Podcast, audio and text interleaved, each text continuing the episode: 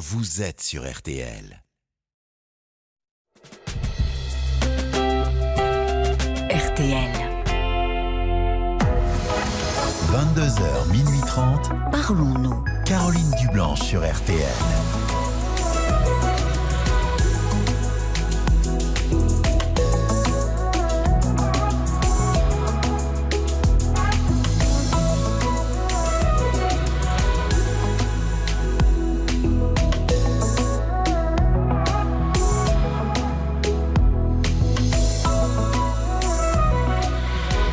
Bonsoir Caroline Dublanche, ravie de vous retrouver pour Parlons-nous. Deux heures et demie euh, de direct à l'écoute de vos préoccupations, de vos questionnements, de vos inquiétudes, de vos joies et de vos peines aussi.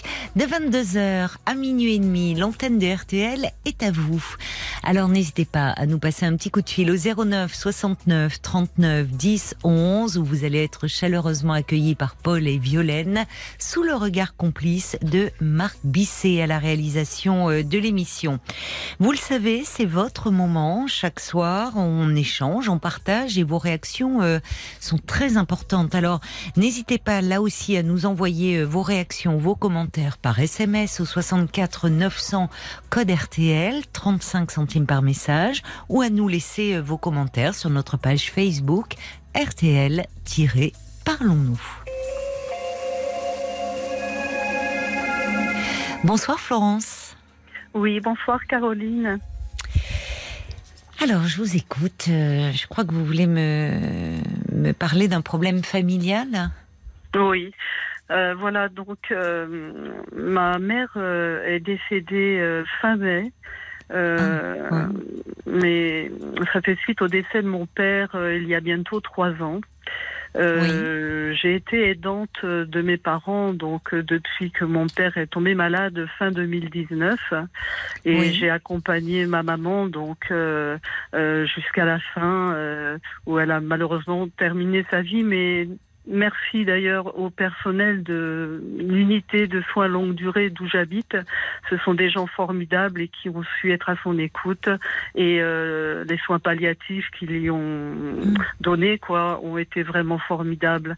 C'était à la Voilà. maison ou elle était dans, dans une unité euh, de, de Alors elle était à la maison en Oui. fait euh, pendant très très longtemps et puis euh, en mois de janvier elle a commencé à, à s'étouffer de plus en plus et euh, elle a une récidive de son cancer du sein d'il y avait 20 ans. Oh là. Euh, voilà, donc elle pouvait plus avaler sa nourriture, elle pouvait plus Hmm. boire, ça faisait des œdèmes, euh, c'était terrible. Oui. Je l'ai vu euh, Oui. dépérir tous les jours et j'y allais très régulièrement évidemment, accompagnée de mon toutou d'ailleurs, mon gros berger allemand et, et ça faisait plaisir à tout le monde, à maman. Ah, la il vous laissait et- venir Oui. avec, Ouais. avec Ouais. votre chien dans l'unité Ouais. Oui, tout C'est à rare, fait. ça. Bah, il y a même une ponette qui vient. euh, oui, ils font des choses. Ah. Mais ça, c'est très bien, je trouve. formidable. Oui, Oh oui, parce que ça fait. Mais oui, aux gens. mais Oh, oui, ouais, mais ouais. bien sûr, ça. Vraiment, un lien, euh, ouais. Mais oui, il y a quelque chose de de, de très de très apaisant. De, enfin, on Ah sort de oui. l'univers médical, euh, et puis du le contact avec les animaux. Ah Oui. du bonheur dans leurs yeux, vraiment, heureux.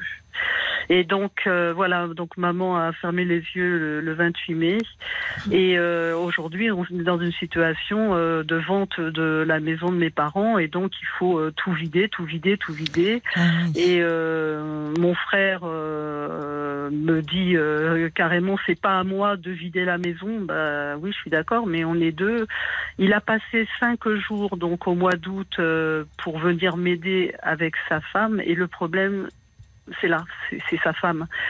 Euh, Ah bon, pourquoi? c'est terrible. Eh bien, euh, je la connais depuis très très peu, puisqu'il est marié euh, avec elle depuis à peine un an et ils se connaissent seulement depuis trois ans. Oui. La première fois qu'elle est venue voir euh, ma mère avec mon frère, moi j'étais chez moi, comme d'habitude, j'appelle maman, est-ce que tu as besoin de quelque chose? Et c'est elle qui décroche en disant, ici la secrétaire de madame.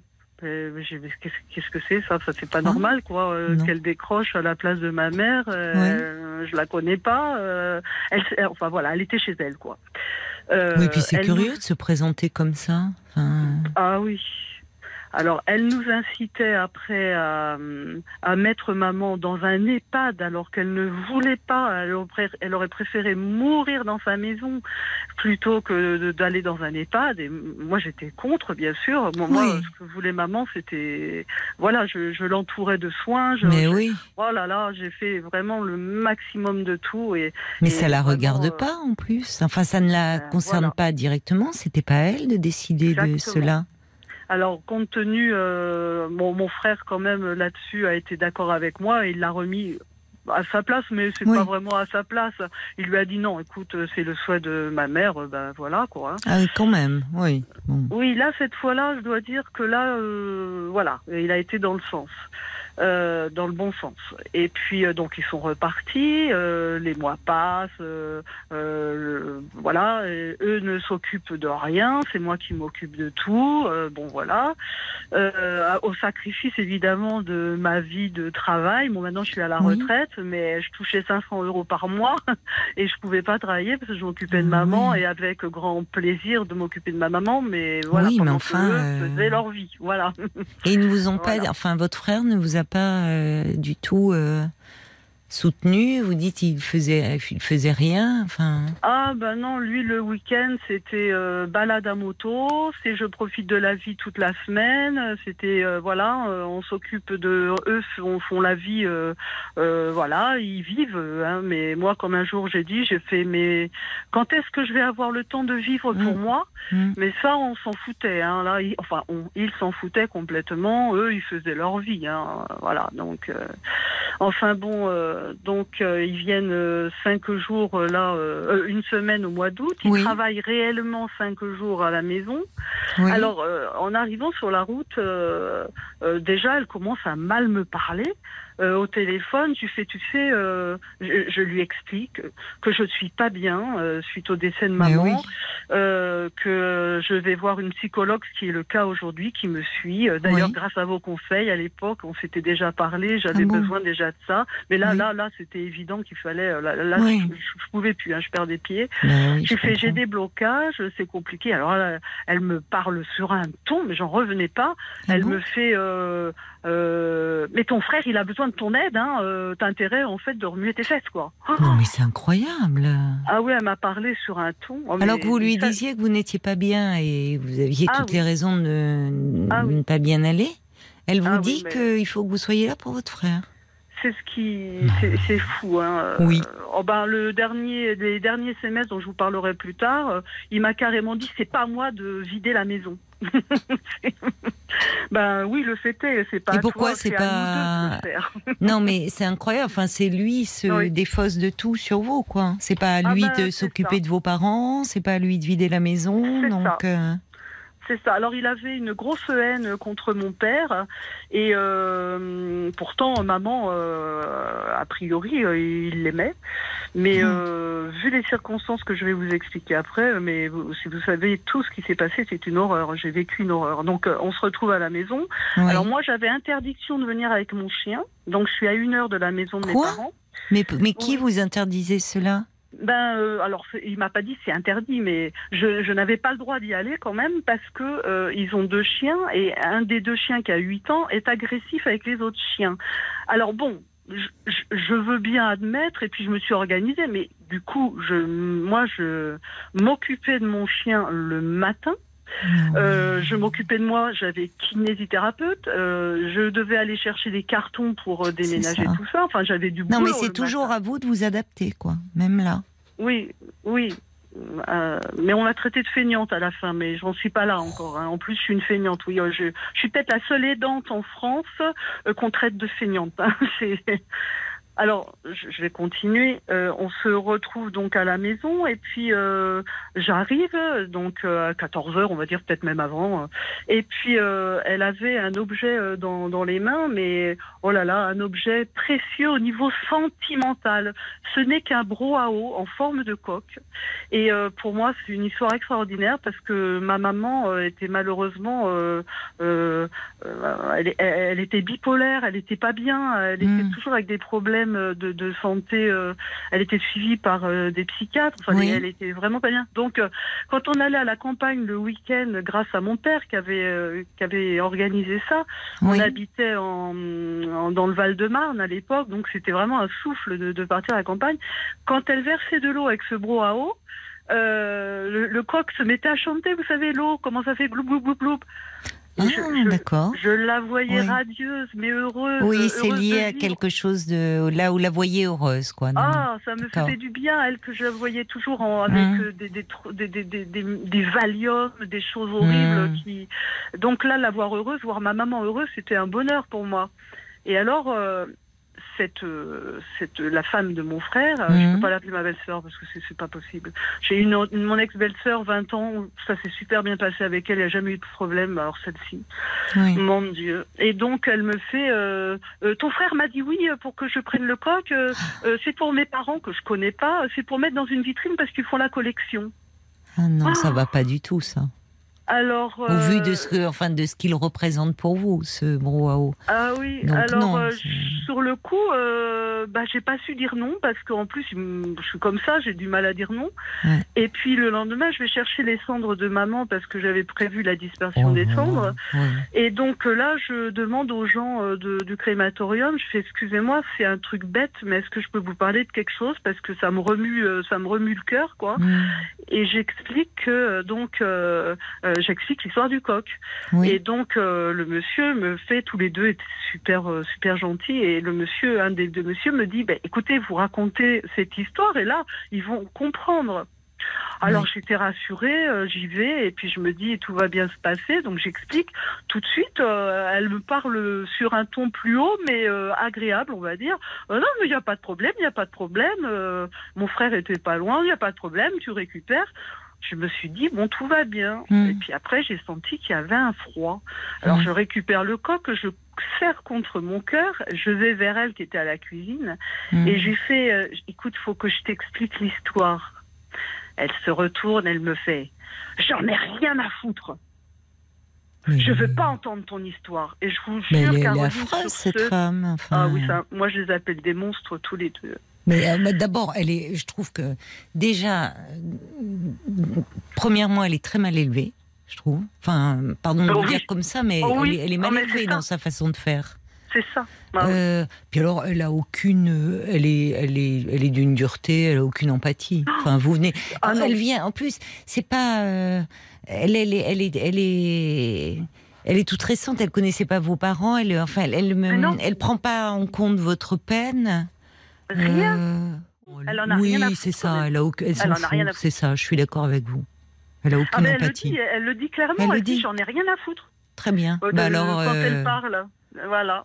Alors Hmm. une autre fois, euh, je la, je la vois en train de vider un litre d'huile entier, périmé certes, dans l'évier de cuisine, un évier, mais je me suis embêtée pour le faire réparer, pour arriver que ça, que, que ça fonctionne avec le plombier et tout. J'ai fait, mais j'ai fait, mais qu'est-ce que tu fais? Mais il faut pas verser de l'huile dans le- dans l'évier. Et alors euh, mon frère était pas loin dans le garage juste à côté. J'ai fait, mais alors je dis pas le prénom, hein, je vais Hmm. te faire euh.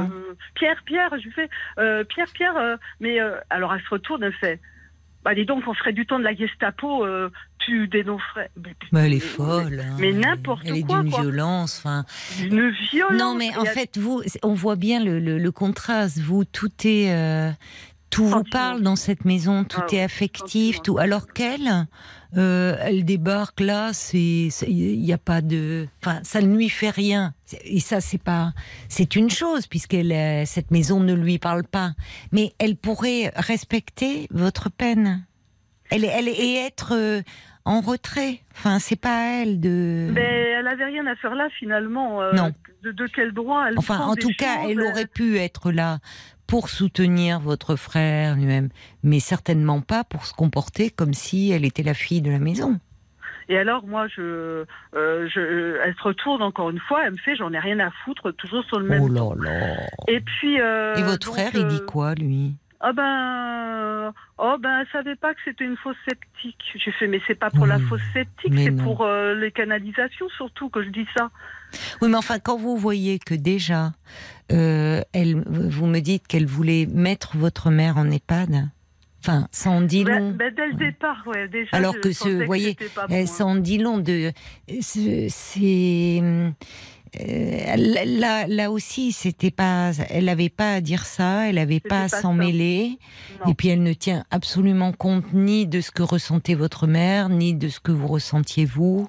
Rien. Donc euh, oui, elle est, elle est détestable, je trouve. Mais vous. attendez, parce que vous allez voir jusqu'où ça va, c'est que Ah bon donc euh, le oh là là, si vous saviez, le jour de la dispersion des cendres, donc la veille, je Hmm. préviens qu'il y a la dispersion, enfin je confirme, hein, n'oubliez pas demain c'est la dispersion des cendres de maman, comme c'est prévu euh, depuis longtemps, je leur avais Oui, dit, hein, j'avais oui. prévu le- quand ils venaient en voyage, ils sont à 6 heures Oui, donc euh, voilà.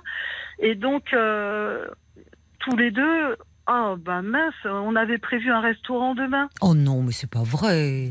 Si je vous Non, mais c'est ça. ah, je fais non, non, mais attends, euh, Non, je, je ça, regarde ma belle-sœur, là, je lui fais, mais, mais je l'avais dit, je vous l'avais dit. Ah, mais moi, je sais pas. Euh, Tu Mm. l'as, on fait rien. Mais j'ai fait, mais tu le sais, en parlant à mon frère. Oui, Alors, à ce moment-là, euh, il lui fait d'une air euh, victime, d'un air victime. Bah, écoute, annule. Bah, j'ai fait, euh, n'annulez pas, reportez, ça, c'est pas compliqué. mais euh. vous êtes trop gentille, vous, trop indulgente. Ah, mais vous me l'aviez déjà dit à l'époque. Ah oui. mais, mais non, oui, mais parce je que, enfin, c'est, c'est, euh, je, non mais je- vous, oui, vous ne pouvez pas comprendre. Mais enfin, je trouve, Ah non. vous lui en avez parlé. En général, c'est une date qu'on n'oublie pas.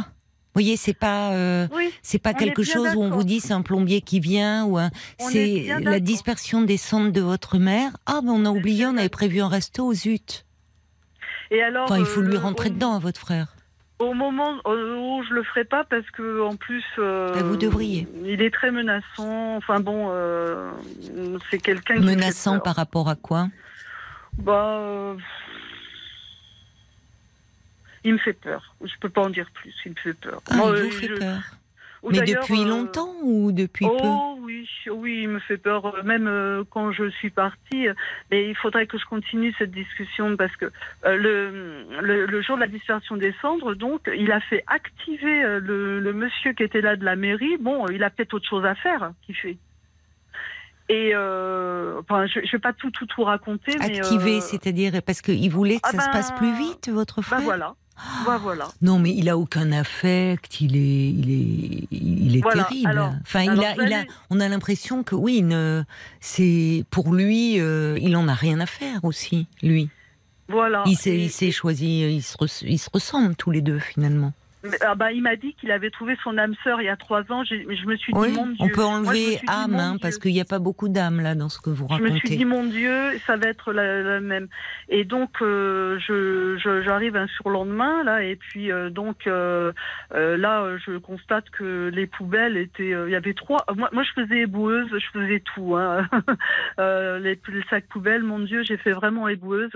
Et donc, je fais, mais euh, il y a trois sacs, là, et c'est que des choses très sales dans le fond.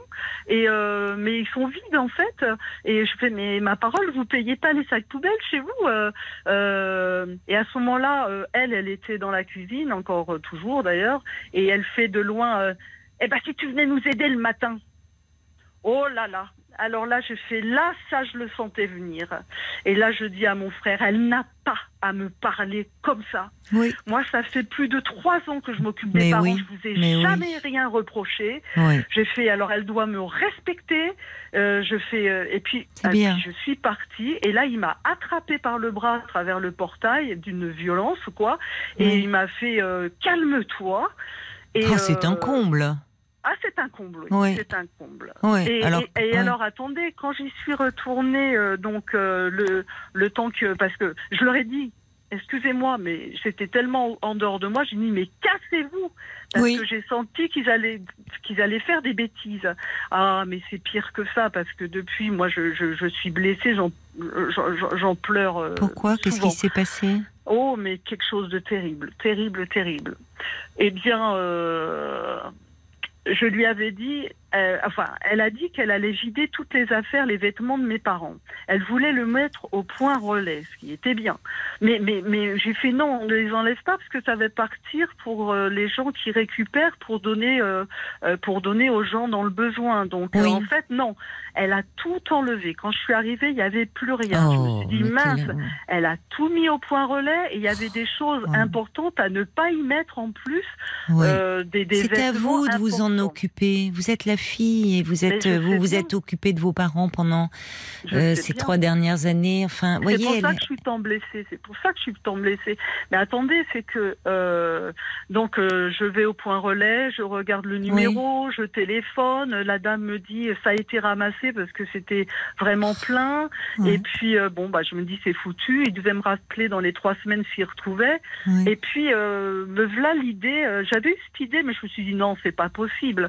Euh, et puis il y avait des guêpes, il y avait des moustiques. Enfin, c'était infaisable. Il y avait mon chien qui risquait un problème. Donc euh, il y avait des sacs gravats que j'osais pas ouvrir avec tout ce, ce dont je vous, je vous parle. Oui. Puis je me dis, ce serait incompréhensible que des affaires soient là-dedans, puisque ça devait être au point relais. Mais qu'est-ce que je me suis culpabilisée de pas l'avoir ouvert? J'ouvre les sacs. Mon Dieu, je tombe sur un manteau de cuir en mouton retourné de maman, Hmm. complètement pourri, du, du moisi, tout vert, tout recroquevillé sur lui-même, ce pauvre manteau. Euh, J'ai appelé euh, le magasin qui lui avait vendu. Et il elle m'a même dit euh, le prix, c'est, c'est fou de faire des choses comme ça. Mais je un comprends pas. C'est-à-dire comment il s'est retrouvé là? Je. Ah ben c'est, c'est elle qui a tout débarrassé. Eh ben les points relais étant pleins, moi j'ai su par Ah, SMS par je mon comprends. frère que du coup, euh, ben voilà. Donc au lieu de Ah, remettre elle a les mis ça dans au les sacs sec, de. elle a laissé ça Oh. dehors et il y a eu beaucoup de soleil, mais il y a eu aussi de la Ah, pluie. oui, mais, mais, mais, au point où est le manteau, quand j'ai appelé le magasin, c'est pas plus tard qu'hier, Hmm, et que j'en ai parlé à la psychologue tout à l'heure, oui. euh, sur le coup de midi, quand on voit l'état du vêtement, il y a la photo, elle me fait non, mais là, à ce point-là, c'est pas possible parce que les restes des vêtements n'étaient pas pourris comme ça et, le cuir ne pouvait pas pourrir à ce point-là. En fait, ils ont dû verser un produit chimique dessus. Et le monsieur qui a été à la déchetterie jeter tout ça, il a retrouvé un, bidon, il se demandait ce que c'était dans, dans ce bidon. Et euh, donc, on pense qu'ils ont fait qu'ils ont fait cet acte-là sur le manteau de maman. Il a tordu aussi un jouet qui n'a pas de valeur, mais que sentimental. Il l'a tordu à la base, tordu à trois reprises. Ils sont malades. Bah, bah, ce que comprends, enfin, dit, euh, finalement, ça- plombier qui est venu ce matin. ça parce que comprend. Je, Je, je comprends que vous bras, ayez peur parce qu'en fait, c'est. oui. Bon, on, Oh, on ben, doit marquer une petite pause. On va continuer à se parler, hein, Florence. À tout de suite. Caroline, merci beaucoup. RTL. Jusqu'à minuit 30, Parlons-nous. Caroline Dublanche sur RTL. Et on vous retrouve, euh, ma chère. Florence. Oui.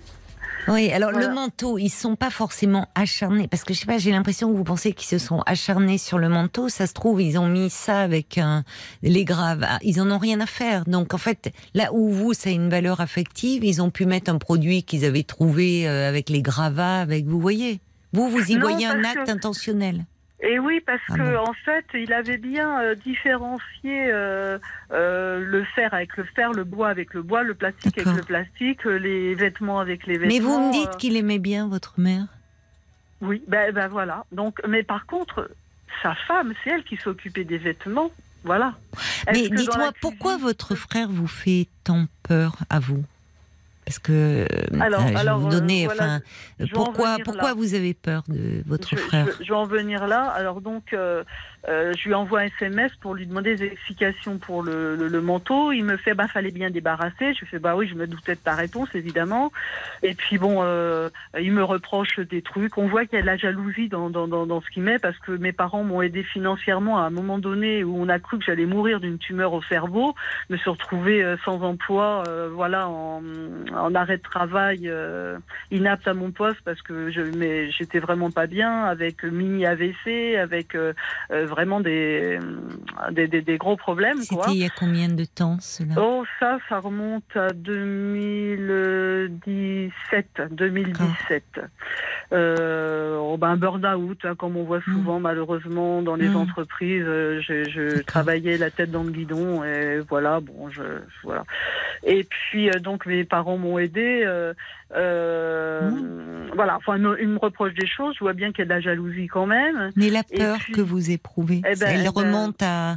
Est-ce qu'elle est ancienne ou c'est Bah, plus récemment je, je vais vous expliquer justement, j'ai fait parce qu'il me fait tu te souviens de ceci, tu te souviens de cela, qui me fait je, et je, là je lui fais et toi, tu te souviens quand tu as voulu me violer à 10 ans?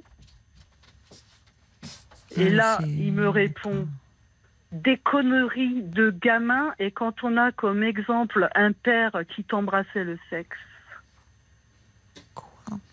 Alors je peux vous jurer, à moins que mon cerveau euh, soit complètement malade, mon père ne m'a jamais, s'il m'entend, s'il y a une seconde vie après la mort, il ne m'a jamais fait des choses comme ça. Peut-être que bébé, il a fait, comme on dit, des poutous sur mon ventre, vous savez, comme on fait bisous, comme ça, des bisous sur le ventre. Mais, mais et encore, euh, voilà, je saurais pas dire, mais Dites-moi, vous avez combien d'écart avec votre frère? 5 ans. Donc, euh, vous me parliez de cette scène à 10 ans, donc Il lui avait en avait 15 15 ans. ans. Ouais. Mais euh, ça s'est passé une fois ou ça s'est reproduit? Alors ça s'est passé une seule fois, il n'y a pas eu euh, pénétration, mais euh, Encore bon, je je vais pas donner. Non, mais il y a eu des attouchements. Voilà. Euh, il il, il- il s'est allongé sur moi, il s'est frotté, il cherchait que j'ouvre les couvertures. Et, euh, et moi, je disais attention, attention, euh, papa, il va entendre. Euh, J'osais même pas lui dire, lui dire non, alors que c'était un gros non, non, non, non. Non, non, mais je lui ai dit non d'ailleurs. Je lui ai dit non, mais j'osais pas le dire trop fort. Je, et mais, mais je lui ai dit non. Je voulais, j'étais pas d'accord. Et donc, euh, je lui fais attention, euh, papa, parce que le nom, il s'en foutait, hein, mais papa, ça lui faisait peur. Donc, euh, et puis je lui ai dit plusieurs fois, papa, papa, il va entendre, et puis finalement, il a arrêté. Voilà. Mais de toute ma vie, quand je pense à mon frère, quand je parle avec mon frère, quand je le vois, je me pose toujours la question, mais est-ce que il a- faisait une crise de somnambulisme Est-ce qu'il s'en rappelle? Non. Est-ce que le, le cerveau s'est bloqué quelque part pour parce que c'était grave? C'était la nuit? Euh, Oui, oui, c'était euh, au moment où mes Non, parents. mais c'est pas une euh, crise de somnambulisme, hein, ce que vous décrivez. Parce qu'il en faisait hein, du, du somnambulisme. Oui, mais là, mais non, là c'est pas ça parce qu'il s'en rappelle très bien puisqu'il m'a confirmé par SMS Qu'est-ce qu'il vous a confirmé par SMS des conneries de gamin. Gardez-le, ce dit- SMS. Ah oui, oui, oui, mais je l'ai même imprimé et tout. ouais. Et Des conneries ça. de gamin, il vous dit. Donc, en fait, il me- reconnaît. Alors, est-ce que finalement, c'est considéré comme un viol ou pas? Parce que quand j'ai entendu certaines choses sur tout ça, même s'il n'y a pas pénétration, mais dès l'instant qu'il y a des choses comme ça, c'est considéré comme un viol. Ce qui En est cas, moi, considéré comme. Alors attendez, Florence. Ce qui est Mm. considéré comme un viol au regard de la loi, c'est tout ce qui est pénétration, pas forcément avec le sexe. Ça peut être avec un ah oui, doigt, un doigt, ça oui, peut oui, être une fellation. Mm. Voilà, ça c'est considéré comme un viol. Bon, mais je comprends. euh, euh, enfin, au vu de ce que vous me décrivez, euh, Oui. c'est pas possible aujourd'hui d'être euh, dans cette maison seul avec votre frère et sa nouvelle femme. Enfin, c'est les, les, les. Je, je trouvais. Au vu de tous les exemples que vous me donnez, qu'il y avait de la violence et que votre frère était rejetant, maltraitant. Donc au fond, c'est une, il y a une, il y a une suite là. Il y a quelque chose de, tous les deux piétinent votre douleur. Donc Ah en oui. fait, vous être à nouveau dans cette maison en présence de votre frère, c'est juste pas possible pour vous. Ah non, pas En fait, il faut vous, vous protéger. Ouais. Et il Ouais. va falloir traiter. D'abord, il faut que ça soit un notaire qui s'occupe de tout ça. Et même Oui, pour vider la maison, vous, vous faites ce que vous voulez. Enfin, vous prenez les choses qui vous sont chères, tout ce qui a une valeur affective. Ouais. Et le reste, vous pouvez demander, et via le notaire, euh, que ça soit une entreprise et que les frais soient partagés. Enfin, il faut Ah pas oui. que vous soyez en face à face avec lui.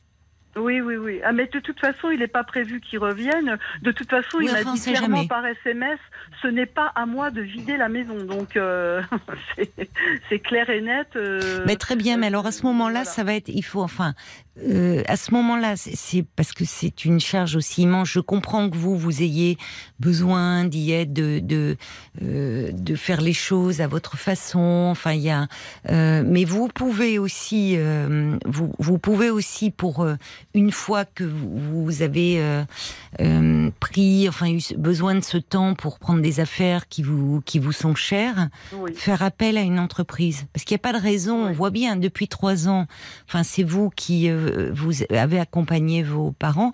V- votre frère, il y a, il y a aucun affect. C'est un être froid. Enfin, Ah, on- ouais, ça s'est toujours très mal passé entre lui et mon père. Oui, mais enfin, on Et, voit comment il euh, se comporte avec votre mère. Le jour de la dispersion des Oh, cendres, horrible. Non, Même mais avec attendez, il vous dit qu'il ouais. va au restaurant.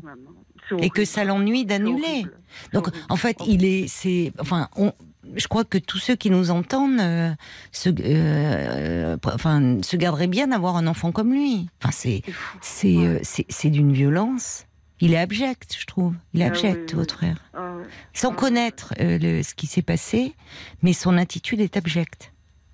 Ouais. Et il a trouvé quelqu'un qui, euh, il a trouvé vraiment quelqu'un qui est, Ouais. elle est parfaite Et- pour lui. Et alors, il met tout en plus au nom de cette femme qui a 20 ans de moins que lui. Mais ça, c'est leur problème. hein. Il met tout au nom de sa. Oui, mais il déshérite comme ça sa, sa fille unique. quoi. Mais oui, Ah mais non, il est, c'est, il est, il est, il est abject en tant que fils, en tant que frère et en tant que père. Voilà. Ah oui, ah ouais, ah oui, c'est ça, il est abject. C'est un être abject. Ah, ouais, ouais. Mais il faut vous protéger de lui. Hein. Ah oui, oui, oui, euh, je mets de la distance. Non, mais parce qu'on voit que vous étiez comme sans défense.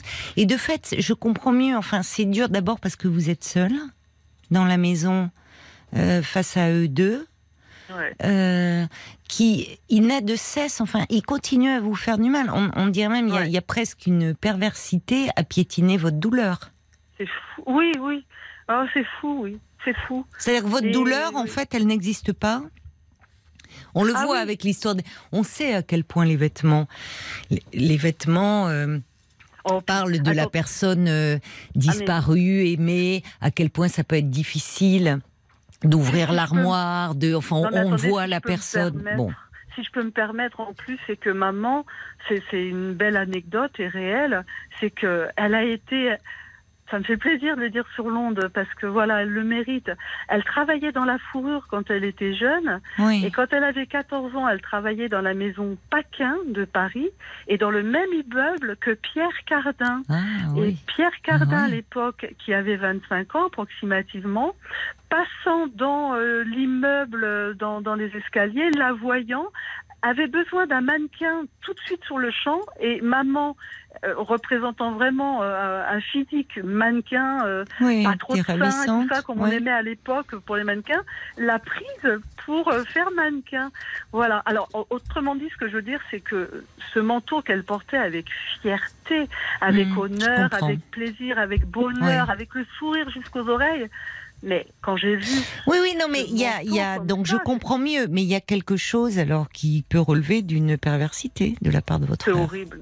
On va se tourner euh, du côté des, euh, des auditeurs et de la page Facebook parce que Paul me, me, me disait qu'il y a de très nombreux euh, messages qui sont arrivés euh, euh, pour vous. On les écoute euh, ensemble. hein, Effectivement. Florence. Alors il y en a quelques-uns qui sont un peu obsolètes euh, au regard de ce que vous avez dit Oui, à la ben fin de votre oui, témoignage. évidemment. Forcément, il y a, parce qu'il y a Marie-France qui disait, vous savez, moi je rencontre les mêmes problèmes de succession.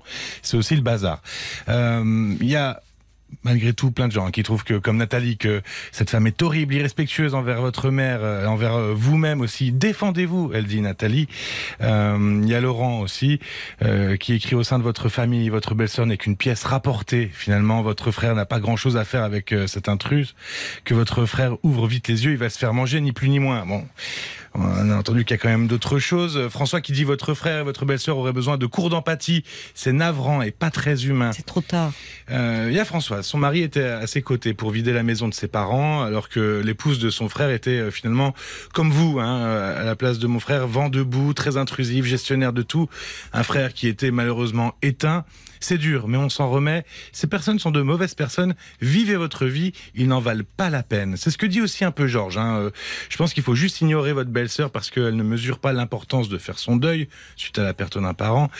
C'est le genre de personnes indécentes. Si vous les calculez, ils ne vous lâcheront pas. Ils se nourrissent de ça. À mon avis, dit Georges, l'ignorance, c'est la meilleure solution. Non, Euh, je suis pas d'accord là, parce qu'enfin, mais bon, euh, je suis pas d'accord au vu des faits. Il y a, oui, exactement. Il y a- il y a Chris aussi euh, qui dit finalement le plus important, c'est surtout d'avoir accompagné votre mère jusqu'au bout. Votre belle-sœur, elle n'a rien à dire.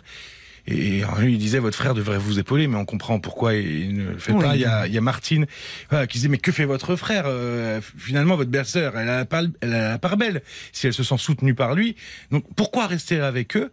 Et puis, euh, il y a François qui revenait rapidement sur ce que vous disiez en tout début de témoignage, euh, avec sa maman qui a 94 ans, qui est aussi en maison de retraite.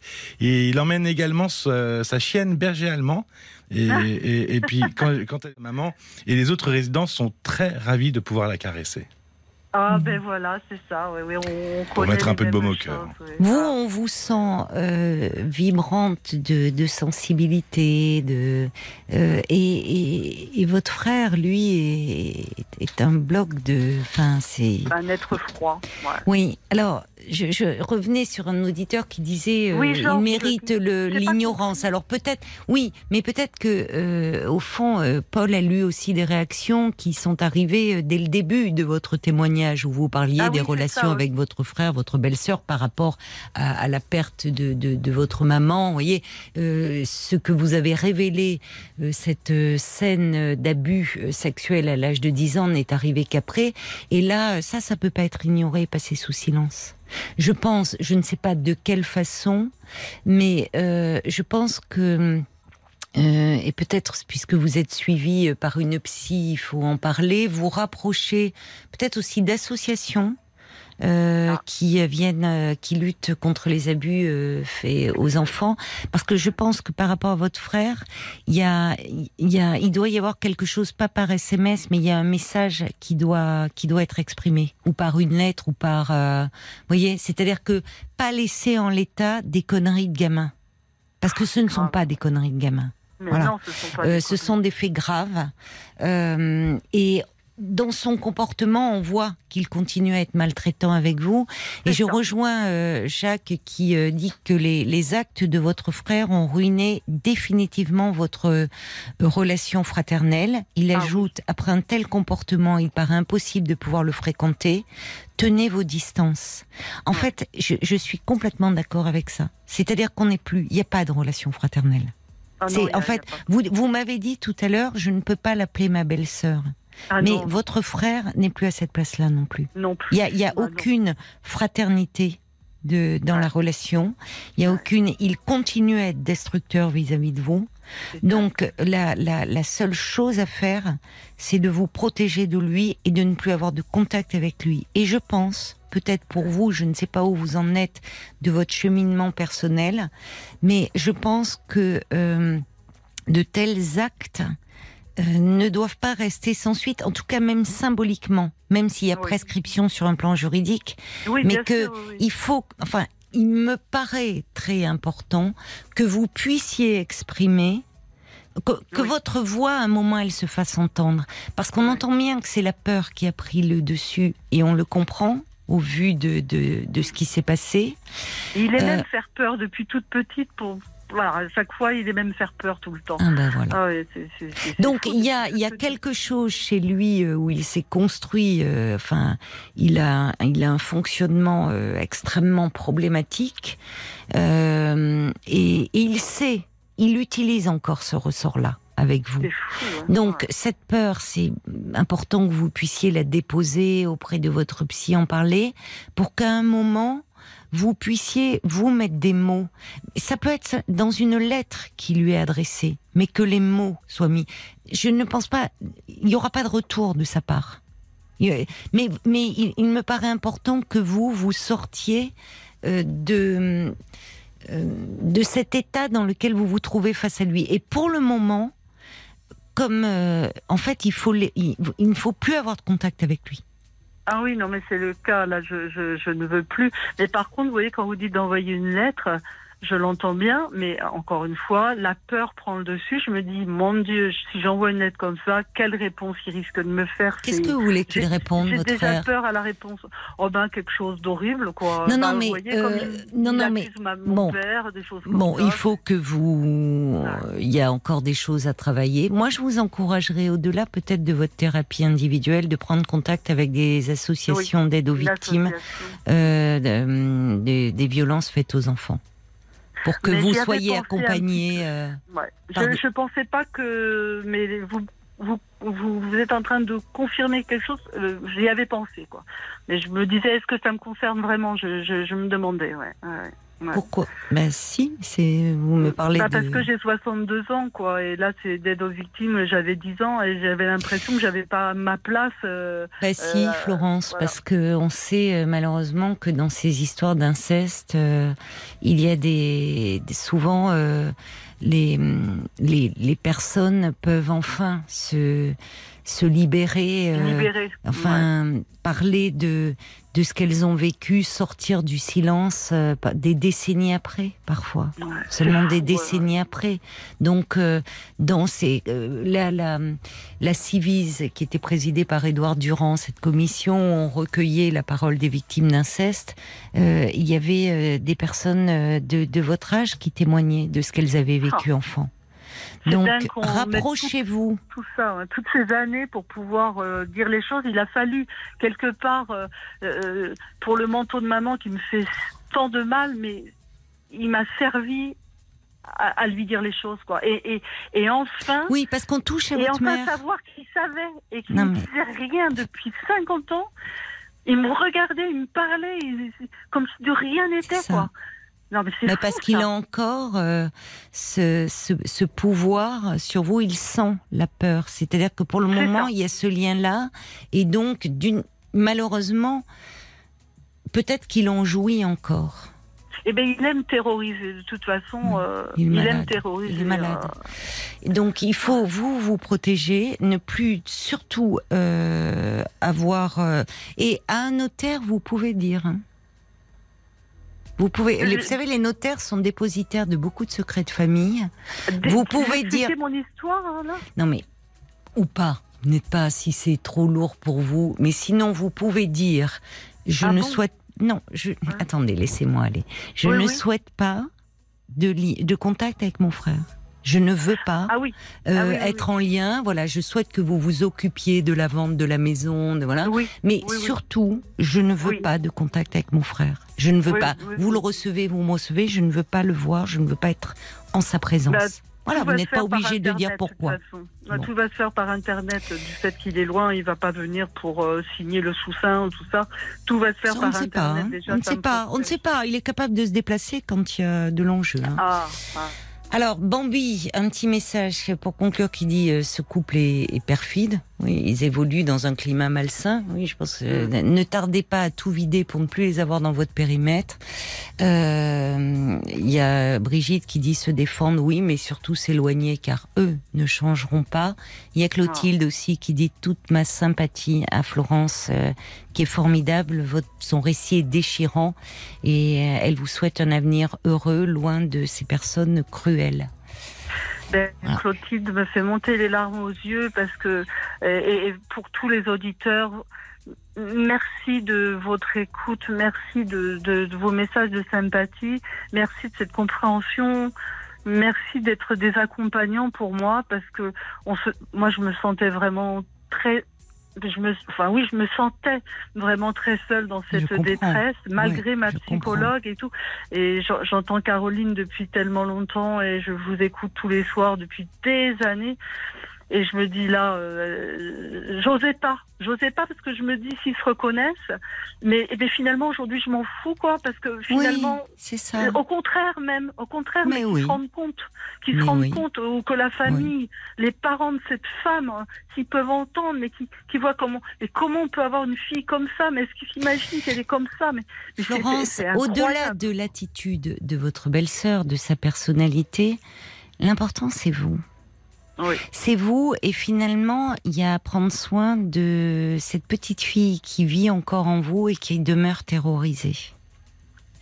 Donc, parlez-en à votre thérapeute. Vous pouvez parler de notre échange et euh, mettez-vous en rapport parallèlement à cette thérapie individuelle avec une association. euh, vous pouvez appeler le 119, l'enfance maltraitée. Ils pourront vous mettre en contact euh, dans votre région avec des associations euh, venant aux, aux victimes d'abus sexuels dans l'enfance. D'accord? Le MDR pourrait-elle m'aider ou pas? Parlez-en à votre thérapeute. Le thérapeute, D'accord Oui, parlez-en avec votre thérapeute et rapprochez-vous d'associations d'aide aux victimes. Je, vous embrasse, prenez soin de vous et surtout, euh, euh, ne, il vous faut plus de lien là avec ce frère. hein. D'accord Oui, je, je Voilà, vais bien le dire au notaire. Je vais Ah oui, oui, vous le précisez au notaire. Il faut vous protéger, il faut apprendre à vous protéger.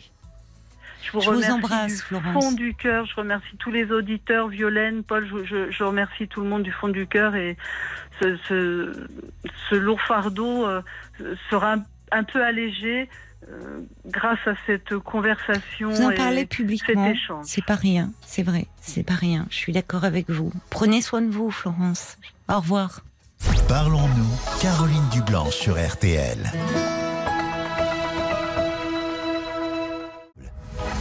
Jusqu'à minuit 30, Parlons-nous. Caroline Dublanche sur RTL.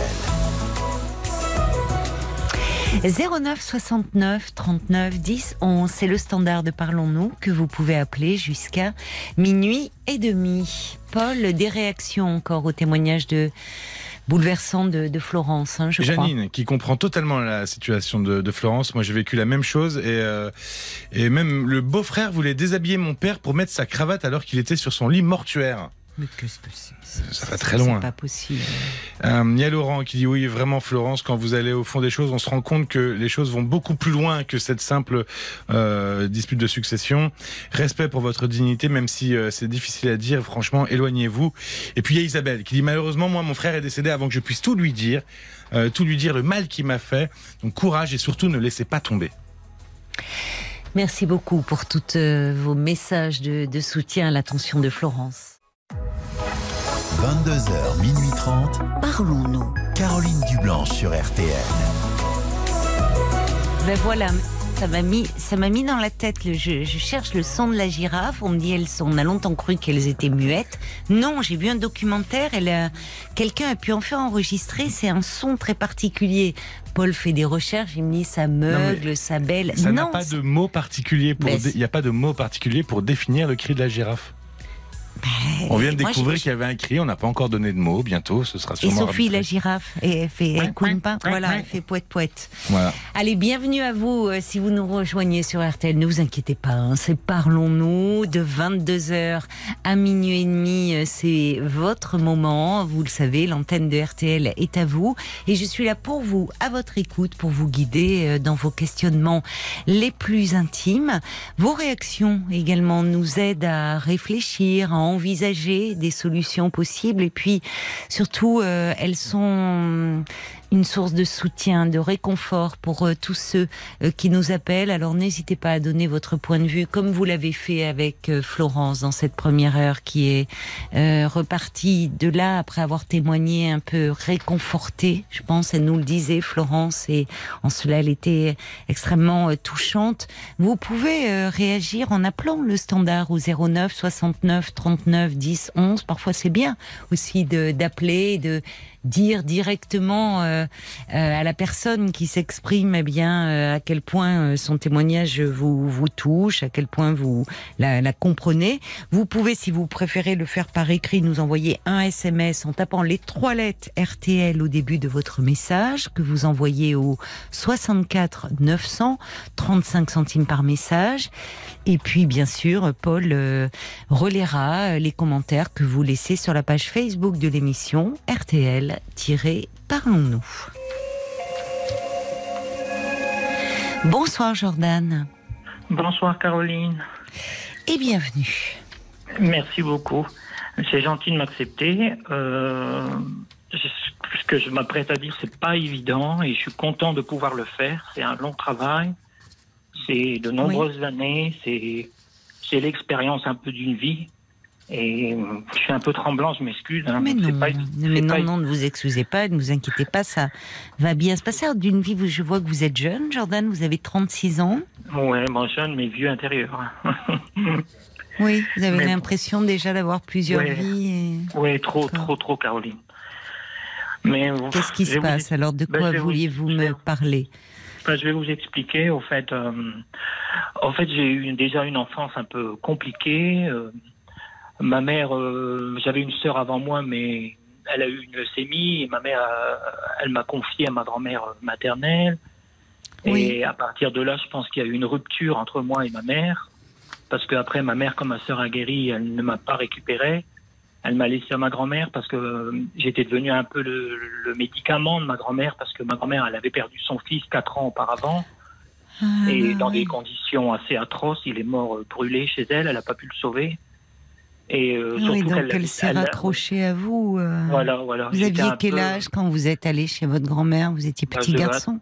Trois ans. Ah oui. Et Hmm. donc du coup, euh, ma grand-mère, j'ai été un peu. euh, D'ailleurs, ma mère, elle voulait même me donner le prénom de mon oncle quand je suis né.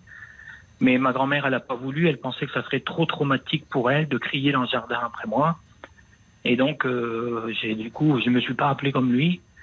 Et hum, bon, malheureusement, je suis resté avec ma grand-mère, quoi. Et Mm. en fait, euh, après, bon, j'ai eu une enfance un peu.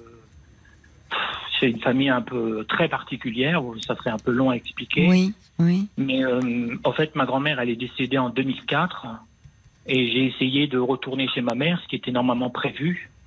Mais le problème, c'est que ma mère, elle n'a pas trop accepté que je puisse souffrir autant qu'elle parce que c'était sa mère et c'était pas ma mère. Et elle m'en a voulu, donc elle m'a un peu malmené. Elle m'a fait dormir à même le sol. Euh, elle me donnait pas à manger. Euh, c'était des insultes, des reproches. Euh, elle m'appelait euh, elle m'appelait euh, botte d'os parce que j'étais très grand et très mince. Elle m'appelait par plein d'injures, euh, euh, gueule de mort, euh, des, des- des pires horreurs qu'on puisse dire à, à quelqu'un. oui. Et tout, tout pour me, me réduire, au fait. Et, comment dire, elle m'appelait tuberculeux, elle m'appelait tous des Oh autres, des- vraiment des, oui. des atrocités. oui. Et au fait, euh, un jour, j'ai fui, quoi, et j'ai fait un malaise. J'ai été hospitalisé pendant quatre semaines dans une unité de soins. Hmm.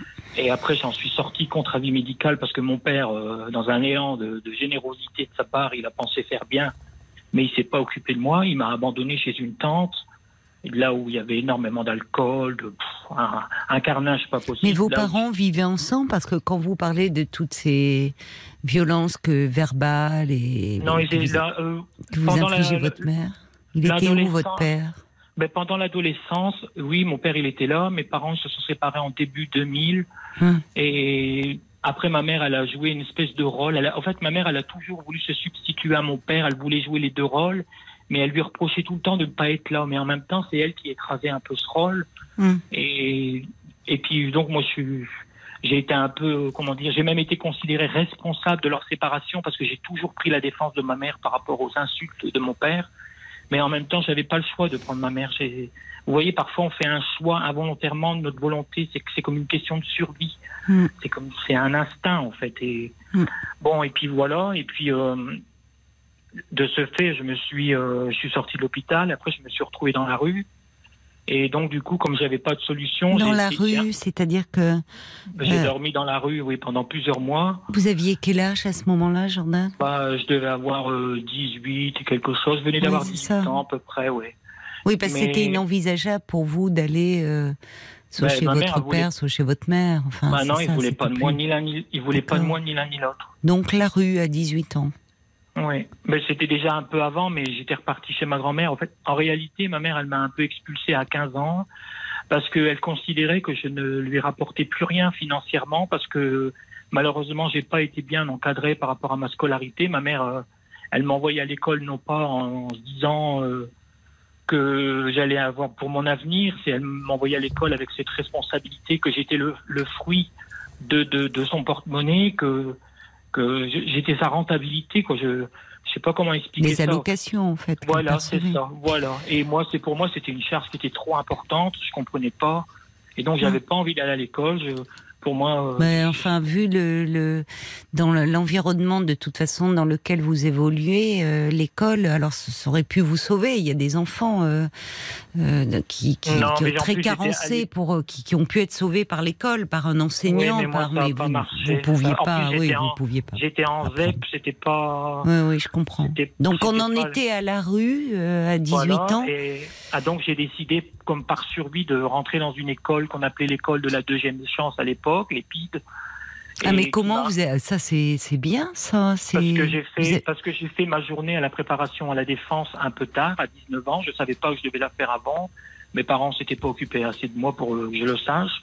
Et donc je l'ai fait à 19 ans et on, on, on m'a demandé ce que je faisais dans la vie. J'ai dit que je faisais rien et on m'a proposé ça. Et J'y D'accord. suis allé, j'y suis allé. D'ailleurs, on voulait pas de moi parce qu'on était convaincus que je m'en sortirais seul, que j'étais vraiment un garçon autonome. Et ils ont accepté de me prendre parce que j'étais à la rue. Je suis resté 11 mois. Qu'est-ce que vous avez appris là-bas alors? Qu'est-ce que vous avez fait comme formation? Bah, en fait, je devais faire une formation d'aide aux personnes âgées. Mais le problème, c'est que j'ai été considéré inapte. J'étais trop fragile parce qu'il y avait un rapport avec la mort, avec les personnes âgées. Et Bah oui, c'était pas adapté au vu de Non, votre histoire, du, du, du, du- de la relation que vous avez eue avec votre grand-mère. Enfin, Hmm. vous c'est vous qui aviez besoin qu'on s'occupe de vous et de soins. Enfin, euh, prendre en charge les autres et en plus des personnes âgées, c'était pas. Ouais. Donc de ce fait, je, je- je suis resté là-bas 11 mois. J'avais rencontré une fille. On a, j'habitais avec elle dans son Oui. appartement. Oui. J'étais, on va dire, euh, dans l'ensemble, ça pouvait Un fonctionner. peu de bonheur finalement. Il y a eu des moments Voilà. heureux à ce moment-là pour vous.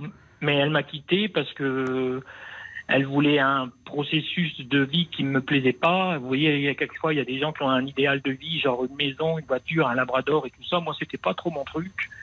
Euh, Mhm. Surtout que j'avais pas de situation. C'était pas Oui. possible pour moi d'avoir un enfant sans situation.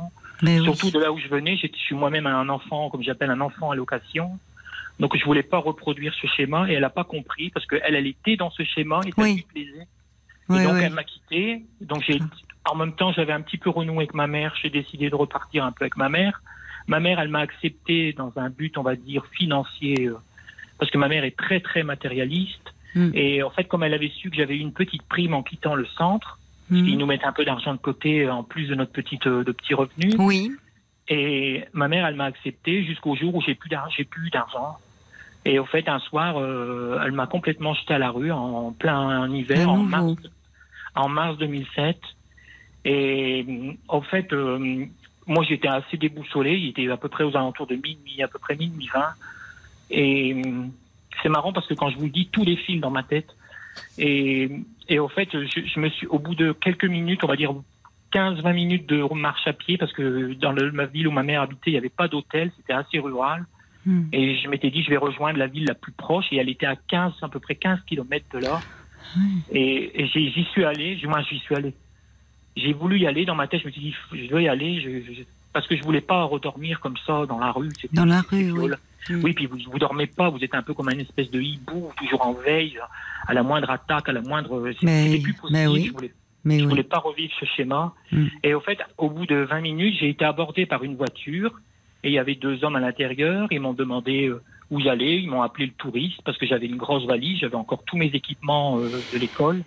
Mm. Et ils m'ont demandé où j'allais. J'ai dit que j'avais un souci de famille, que je voulais repartir dans la ville la plus proche, la plus loin, proche où il y a un hôtel. Et ils m'ont demandé si je voulais que, que me dépose et j'ai accepté. Et en fait, quand, à partir du moment où je suis monté dans cette voiture, sans vraiment le savoir, en fait, mon sort était fixé. Mm. Ouais. Parce que au début, euh, je suis monté dans la voiture, il y avait Ouais. un silence, euh, vraiment un silence euh, Oppressant, oui, pas Ah ouais, normal, très. enfin. Et puis il ouais. y avait une odeur dans la voiture qui était très particulière, une odeur que je ne connaissais pas. Aujourd'hui, je sais ce que c'est, c'est bon les substances de cannabis, mais à l'époque, je ne connaissais Ah oui, pas. oui. Et après, au bout d'un certain temps, ils ont cherché un petit peu à m'intimider en me disant que j'étais. Parce que j'étais vraiment mal assis dans cette voiture. Je comprenais pas. Le Ah, siège, on avait- perdu. Ouais, il était un peu. Je, comprenais pas, en fait. Je comprenais pas pourquoi j'étais si mal assis, mais je voulais pas regarder parce que je voulais pas voir ce qu'il y avait en dessous du, du siège. Ah, Qu'est-ce qu'il y avait en dessous? Qu'est-ce que c'était? Je sais pas, je le saurais sans doute jamais. Et Elle ça, était, elle était, oui, euh, dans un sale état la voiture, enfin? Ben non, non, on aurait dit que le siège avait été décroché, qu'on avait mis quelque chose en dessous et qu'on avait remis le siège. On va dire que le siège n'était pas, n'était pas dans son Enfin, déjà, euh, il y avait une odeur euh, très, Oui. très Et en fait, entêtante, très, voilà, c'est tout était. Vous, êtes- Ils vous ont- vous êtes senti mal dès que vous êtes monté finalement. Ben, j'ai regretté, mais il était trop tard. Et puis, je vais vous dire un truc, j'ai- j'ai- ça vient de mon enfance.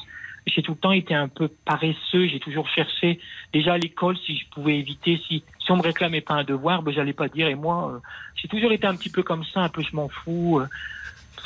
C'est- malheureusement, je pense que j'en ai C'est pas de la paresse, Jordan. hein On y reviendra. mais C'est pas de la paresse. Ben, pour moi, moi, on m'a toujours dit que j'étais un paresseux.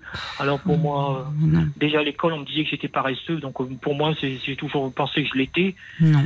Hum. C'est pas de la Et paresse. euh, Vous étiez, euh, on s'occupait. Enfin, vous aviez la tête tellement pleine de de problèmes. problème, enfin. c'est que- Et puis vous faisiez en sorte, surtout qu'on vous remarque pas, au fond. Mais vous voyez, Caroline, je vais vous dire quelque chose. Il y a des enfants parfois qui reprochent à leurs parents de les empêcher de sortir et tout ça. Et moi, j'ai été un enfant libre, très libre. Et malheureusement, j'en ai payé le prix. C'est bien de donner de la liberté, mais la liberté a ses limites. Non, Je mais un que- enfant, euh, un enfant a besoin d'un cadre. hein. Dans ce Oui, mais premier temps, il n'a pas ce besoin de liberté, un enfant. Oui, mais c'est ce que je... Mais moi, par contre, c'est que. Mais moi, vous, vous étiez pas libre, vous étiez livré à vous-même, c'est très différent. c'est ça, c'est ça, c'est ça. vous Ouais, étiez faire, euh, abandonné, en fait. Oui, si je rentrais pas, j'avais quoi, euh, 14-15 ans, je rentrais pas à minuit, une heure au matin, mes parents, ils cherchaient Oui, mais c'est pas normal. Vous étiez justement, c'est, c'est, euh, vous, vous étiez euh, livré à vous-même dans un contexte complètement abandonnique. Mais alors, je veux pas vous replonger, mais c'est vous qui m'en parliez de Oui. cette voiture, cette mère qui vous met à la porte oui. un soir d'hiver. Vous voulez vous rendre à la ville voisine, deux hommes s'arrêtent, vous demandent où vous allez, et vous montez dans cette voiture. Il y a un silence. Voilà, et puis au fait, euh, arrivé, euh, en fait, vous savez, quand on quitte la ville, après, il y a un très grand rond-point et qui, et qui vous mène vers le- une départementale que je connais très bien et j'ai même l'impression d'avoir le numéro gravé sur la langue. Et euh, au fait, au, bout de, on va dire, quelques minutes, là où la voiture, elle se plonge dans le noir, il coupe la voie euh, en sens inverse, il met la voiture dans le sens de la circulation, mais à l'opposé sur l'accotement. Il y en a un des deux qui descend et il s'en va. Et on le voit pas, le temps passe comme ça pendant un certain temps, mais le temps, c'est marrant, il y en a l'impression qu'il il est deux fois plus long qu'il devrait être. Mm. Et moi, je suis assez anxieux, j'ai mes mains toutes moites, je m'inquiète, je sais pas trop ce qui va se passer. Je me dis peut-être il va, il va repartir, je sais pas. Et après, l'autre, il descend et il me demande de descendre et je dis pourquoi faire. Et là, il commence à crier, quoi. Il me dit tu descends. Et je suis descendu et au fait, il m'a donné un ordre et j'ai pas voulu. Et il- il m'a mis un coup de poing. Oh, ça va pas être facile, mais je veux le faire parce que c'est important pour moi. Il m'a mis un coup de poing euh, au niveau du nez, au-dessus du nez, entre les deux yeux, et ça m'a donné comme une espèce de décharge électrique dans la tête. Mm. Et c'est- comme si j'avais été complètement déconnecté. Et, Oui. et comme je disais tout à l'heure, Oui. euh, votre collègue, ça a Oui. complètement réduit ma vue. J'avais l'impression que ma vue était réduite et que je pouvais plus jeter mon regard aussi loin que j'aurais voulu pour essayer de, comment dire, de pouvoir maîtriser les choses. J'arrivais plus. Là, vous pouviez plus, vous étiez euh, Non, comme assommé. euh. Oui, un peu. Ouais. Et au fait, et une fois que je suis arrivé, on a avancé un peu en sous-bois et j'ai vu le, le conducteur qui était là. Mm. Il avait son dos euh, contre une barrière, euh, mais j'arrivais pas à distinguer si c'était une barrière. Au début, je pensais que c'était du bois, j'arrivais pas. Et après, j'ai vu que c'était une barrière. Et euh, aussitôt que j'ai contourné la barrière, bah là, en fait, ça a été un carnage, quoi. J'ai été traîné par terre. euh, ils m'ont déshabillé, ils m'ont. Ça a été atroce, quoi. Ça a été. euh, Oui, c'était une horreur. Une Ouais, ouais, plongée ouais. dans l'horreur. Et euh, aujourd'hui, avec le recul, avec tout, tout ce que j'ai traversé et que j'ai. En fin de compte, je me dis, vous voyez, on vit le viol, mais c'est pas le viol en lui-même qui, qui pose problème, parce que Mm. une fois que c'est fini, c'est fini.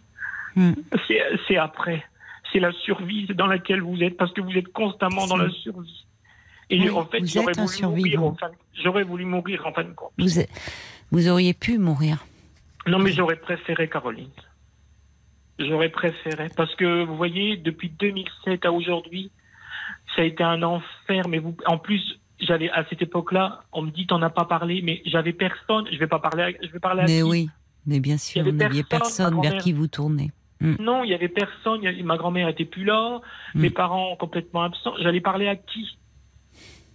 Et après, il y a tous ces, tous ces stéréotypes de la société aussi qui, qui, qui nous mettent pression. Un homme, ça peut pas être abusé. Et puis souvent, comme j'étais si. grand, on me disait souvent un grand gaillard comme toi, ça peut pas être abusé. Donc, Vous euh, avez essayé d'en parler, euh, puisqu'on vous me dites qu'on vous renvoyait ça, que au fond vous oui, ouais, vous mentiez, essayé. que c'est pas possible. J'ai À essayé, qui mais avez-vous essayé d'en parler euh? À la police. Ah oui, Et, Eh oui, et le problème de la police, de la, oui, mais le problème de la police, c'est qu'ils m'ont envoyé voir un médecin légiste. oui, pas pour cette affaire-là, parce que j'avais déposé plainte, parce que j'avais une dispute avec mon ancien locataire. Hmm. Et, et en fait, j'ai voulu profiter de cette opportunité, mais la police, je ne sais pas pourquoi, la dame, elle s'obstinait à vouloir m'estorquer des aveux qu'il n'y avait pas. Et ça m'a, ça m'a bloqué. Mais j'étais content parce que dès qu'elle m'a dit que j'allais aller à l'hôpital, oui, je me suis dit, ils, ils vont trouver quelque chose parce que le matin, Oui, pendant, pendant un mois, euh, ça faisait un mois après, et je saignais abondamment encore. J'avais, une- je me promenais toute la journée avec une serviette éponge dans mon. dans mon Dites-moi. Jordan, Jordan, Jordan, Oui. euh, cette nuit d'horreur, cette nuit d'épouvante, vous avez eu le nez cassé, il y a, bon, il y a ce viol, il y a. euh, quand est-ce que vous êtes allé à la police et qu'il y a eu justement ce, ce, ce, ce médecin légiste qui constate Un, vous- un vous- an, un mois après. Ah, mais Et- c'est pour mais ça, pour- un mois après, d'accord, mais Pas pour ça, pas pour et ça. pas pour Mais ça. Mais j'ai D'accord, voulu donc de- cette occasion. Oui, c'est ça. Pour euh, au fond, vous vous êtes Mais dit, ça n'a vous pas marché. Ça n'a pas marché. J'ai- je me- après, c'est marrant parce que. Donc en fait, ça a été classé sans suite. non, il non, n'y a rien Votre eu. il y a rien eu plainte du- euh, la plainte par rapport au locataire, ça n'a rien Donc donné. ces deux salopards courent toujours, quoi. Oui, et ça n'a rien donné. Et au fait, le médecin légiste, quand il a dit qu'il n'y avait rien d'apparent, c'est ça qui m'a obligé encore à nouveau à me fermer encore plus. Parce que j'avais l'impression qu'on doutait de moi. C'était un mois après, oui. Ouais, un mois Mais après. et on ne vous a pas présenté euh, des, au vu de la, de la voiture, des, des photos peut-être de, de non, potentiels. rien. Mais j'ai déposé plainte il n'y a pas très longtemps. Parce que pour une autre affaire que je peux vous expliquer aussi, qui, qui fait partie malheureusement de, de mon parcours assez chaotique. Et au fait, on, on m'a dit qu'il y avait prescription et que depuis 2007, et je crois que c'était à l'époque c'était 10 ans, maintenant je crois que c'est passé à 20 ans, ça a changé. C'est ça, les lois ont changé hein, autour de la prescription. hein. Oui, c'est ce qu'on m'a dit, Alors, mais euh, pour ce qui concerne les abus commis sur des enfants, c'est vrai que là, malheureusement, vous aviez euh, euh, passé les 18 ans. Mais est-ce que vous avez été accompagné par des associations d'aide aux victimes? Non, non, non, je, je connais, j'avais pas envie. Non, Parce mais aujourd'hui, aujourd'hui, Ah, aujourd'hui, oui, j'ai un psychiatre depuis 5 ans parce que j'ai rencontré. En fait, on va dire que j'ai continué ma vie et puis après, j'ai été hébergé par un monsieur qui était l'ancien voisin de ma grand-mère, mais qui habitait dans la ville où je voulais aller le soir de l'agression. Et en fait, lui, il a- il m'a hébergé, mais parfois, il avait, c'était compliqué parce qu'il avait des problèmes lui-même et, et, il s'était endetté, il a été escroqué, puis il buvait, parfois il me frappait dessus, c'était violent.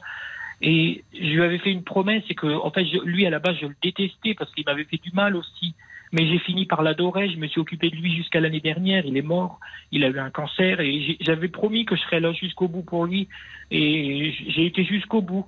Mais en 2017, je pensais que j'étais dans une espèce de, résilience parce qu'en 2017, c'était mon éducation, c'était un retour au-dessous oui. j'avais un peu abandonné parce que je me suis dit Dieu m'a abandonné, Dieu m'a laissé, m'a fait vivre cette épreuve et, et puis j'étais convaincu qu'il devait se passer quelque chose pour moi dans ma vie. J'étais convaincu que je pouvais pas être né juste pour donner de l'argent à ma mère et, et que pour satisfaire deux, Oui. deux énergumènes en mal. que vous de- aviez euh, une valeur, que vous aviez Voilà, une place, que vous comptiez, parce que là, les parcours que vous décrivez, c'est comme si euh, c'est partout du rejet, c'est partout de la violence. Donc, euh, Et, et de, de ce fait, euh, je me suis réfugié dans la foi et puis euh, un soir de la veillée pascale dans l'église, il y avait une veillée et puis il y avait plus beaucoup de monde. Vous savez, les gens ils restent plus très tard maintenant les veillées, pendant les veillées.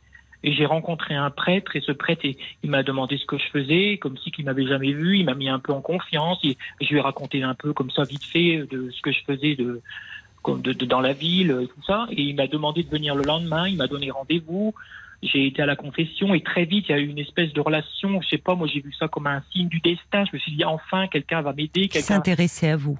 Voilà et en fait. Et pas n'importe qui, un prêtre. Mm. Et mais le problème c'est que lui, il avait une idée derrière la tête et il a certainement senti que j'étais en Votre fragilité.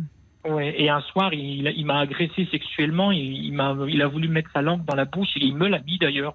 Mais il a tenté à plusieurs reprises et je lui ai dit qu'il avait tout gâché. Il m'a dit euh, que je devais euh, oublier et qu'il était mon pasteur. Mais le problème, c'est que même si ça peut, ça peut paraître anodin pour certaines personnes, non. parce qu'on dit. Ah non, c'est non, non, c'est pas anodin, non. Mmh. Mais mmh, en fait, tout de suite, ça a déclenché, ça a réenclenché un processus de purification extérieure et intérieure.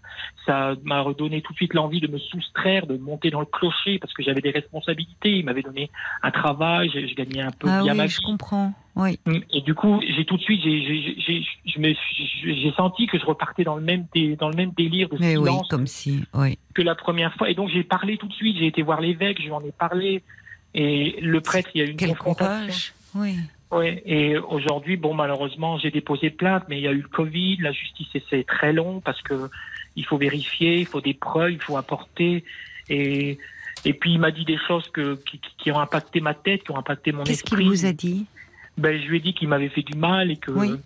et que, c'était, que ça avait été difficile pour moi et que j'avais Oui. pas compris comment elle avait pu me faire ça. Il m'a, et qui m'a un peu, en, en- comment dire, embrigadé dans ma tête, il m'a un peu manipulé oui. en, me disant, en me disant que j'étais de la famille. À chaque fois que j'avais des doutes, il me disait Mais mon grand, tu es de la famille, euh, je ne veux pas t'abîmer. Tout de suite, il me rassurait. Puis je me disais Il peut rien m'arriver. Oui, mais c'était sa perversion. C'était Mm. au Et fond. il m'a- il m'a- dit un soir euh, Je suis désolé, mon grand, j'ai été obligé de me séparer de toi parce que tu incarnais la tentation.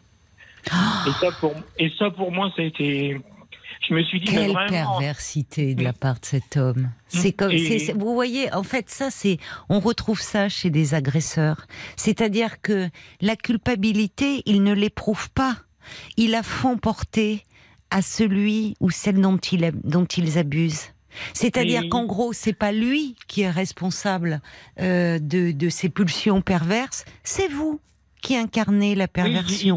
il, dit que, c'est moi et il y a maintenant, parce que la dernière fois, il y a à peu près 15 jours, l'évêque est venu chez moi parce que l'évêque euh, essaye quand même d'être présent avec tout ce qui s'est passé. Oui. D'ailleurs, Il, D'ailleurs, il vaut mieux qu'il soit présent parce qu'effectivement, avec tout euh, ce qui s'est passé, comme vous dites, les violences au sein de l'Église, Et de, de ce fait, euh, ah, parfois, excusez-moi, parfois j'ai parfois j'ai des petites absences. pardon, je vous ai interrompu. Non, non, non, non, c'est pas grave. Donc mais, il est euh, venu chez vous il y a quelque temps, l'évêque? Voilà, c'est ça. Mais euh, l'abbé, en fait, maintenant, aujourd'hui, quand je- j'entends l'évêque, quand il est venu la semaine dernière, il m'a dit euh, que, en fait, l'abbé, il avait agi ainsi comme ça, agi comme ça, pardon, parce qu'en en fait, il, a, il avait perdu son frère handicapé. Non, Mais non, mais ça- qui ça vous a dit ça? L'évêque m'a dit ça. Non, non, non, mais alors cette excuse-là, il la remballe tout de suite, hein, c'est Mais honteux. c'est pas l'évêque, en fait, c'est une confidence que lui aurait fait le, le prêtre et que le prêtre lui aurait dit qu'il avait été faible. Et d'ailleurs, quand j'avais rencontré Non, mais la ça, ça n'excuse rien n'excuse cela. Je suis désolée. Vous, euh, vous avez eu votre lot, euh, votre lot de malheur, et euh, vous n'avez abusé de personne, vous n'avez agressé personne, Jordan. Donc le prétexte du frère handicapé, non. C'est il cherche euh, à, justifier un acte qui est inqualifiable. Alors, je vais vous dire. On va, on va vous donner de toute façon en antenne des coordonnées parce que là, il va falloir euh, euh, vous rapprocher euh, d'associations euh, pour euh, pas que ça reste juste au niveau de l'évêque, hein, parce que soit vous avez un évêque qui va faire ce qu'il faut et faire remonter, soit il peut essayer d'étouffer tout ça. Donc il faut que vous vous rapprochiez d'associations, puisque les, les victimes de, de, de, de prêtres euh, euh, ont, ont créé des associations. Je pense à, à- à tous ensemble. On va vous donner les, les coordonnées pour que. Il faut pas que vous restiez seul. Voyez, Il va falloir que vous vous rapprochiez, que vous soyez accompagné de ces personnes-là. l'évêque, il m'a, il était un peu coincé parce que c'était un peu parole contre parole. Et vous savez ce qu'il m'a dit la première fois que j'ai été le voir, l'évêque? Sous prétexte que je suis majeur, il avait le sens, il m'a dit que il, il penserait qu'il y aurait un problème de consentement. Mais j'ai dit, mais moi, j'ai jamais Mais été quelle horreur Mais mais, Mais- que- mais qu'est-ce que c'est que cette histoire? Mais quelle horreur de ça. parler de Il consentement Il m'a dit, Enfin, il m'a dit ça. Parce que ça pourrait, vous savez, pour avoir entendu dans, dans, dans mon activité, euh, beaucoup de personnes, enfants, adolescents, puis adultes, abusés, euh, pas un instant je mets en doute votre parole, moi Jordan, pas un instant. Parce qu'il y a quelque chose euh, dans, dans la façon dont vous décrivez les faits, euh, où euh, on sent que vous les revivez, il n'y a, pas- il y a pas de mise en scène. C'est c'est presque cru, c'est presque clinique. pas. Non, non, mais et malheureusement, ce qui peut peut-être interpeller ceux qui nous écoutent, c'est la répétition, dire euh, comme si en fait. euh, presque on a envie de dire stop, c'est trop, c'est comme si les, les, les violences se comprend succédaient. pas, au fait. Mais en On fait, en fait, ce qui se passe dans ces, c'est que on sait à quel point euh, des, des violences euh, perpétrées euh, sur les enfants, qu'elles soient physiques, qu'elles soient sexuelles, peuvent euh, en amener d'autres euh, à l'âge adulte, peuvent faire que ces personnes vont se retrouver dans les griffes d'autres personnes qui vont sentir en elles euh, cette faille, cette... ce qu'a ce qu'a senti ce prêtre finalement. Il a senti et au lieu de prendre soin de vous, lui qui incarnait, c'est pas, ça allait au-delà de sa simple personne. Il incarnait une instance morale. Mais je m'en veux, je m'en veux de l'avoir aimé. Non, Parce mais que euh, Parce Jordan, que vous, j'avais confiance en lui. mais vous, vous n'avez pas à vous en vouloir. Oui, Il a abusé de votre confiance. Vous, vous aviez besoin, on a besoin d'aimer. Et, et ce que je trouve dans votre parcours, c'est que vous auriez pu devenir comme, euh, comme ces deux sauvages qui vous ont violemment agressé.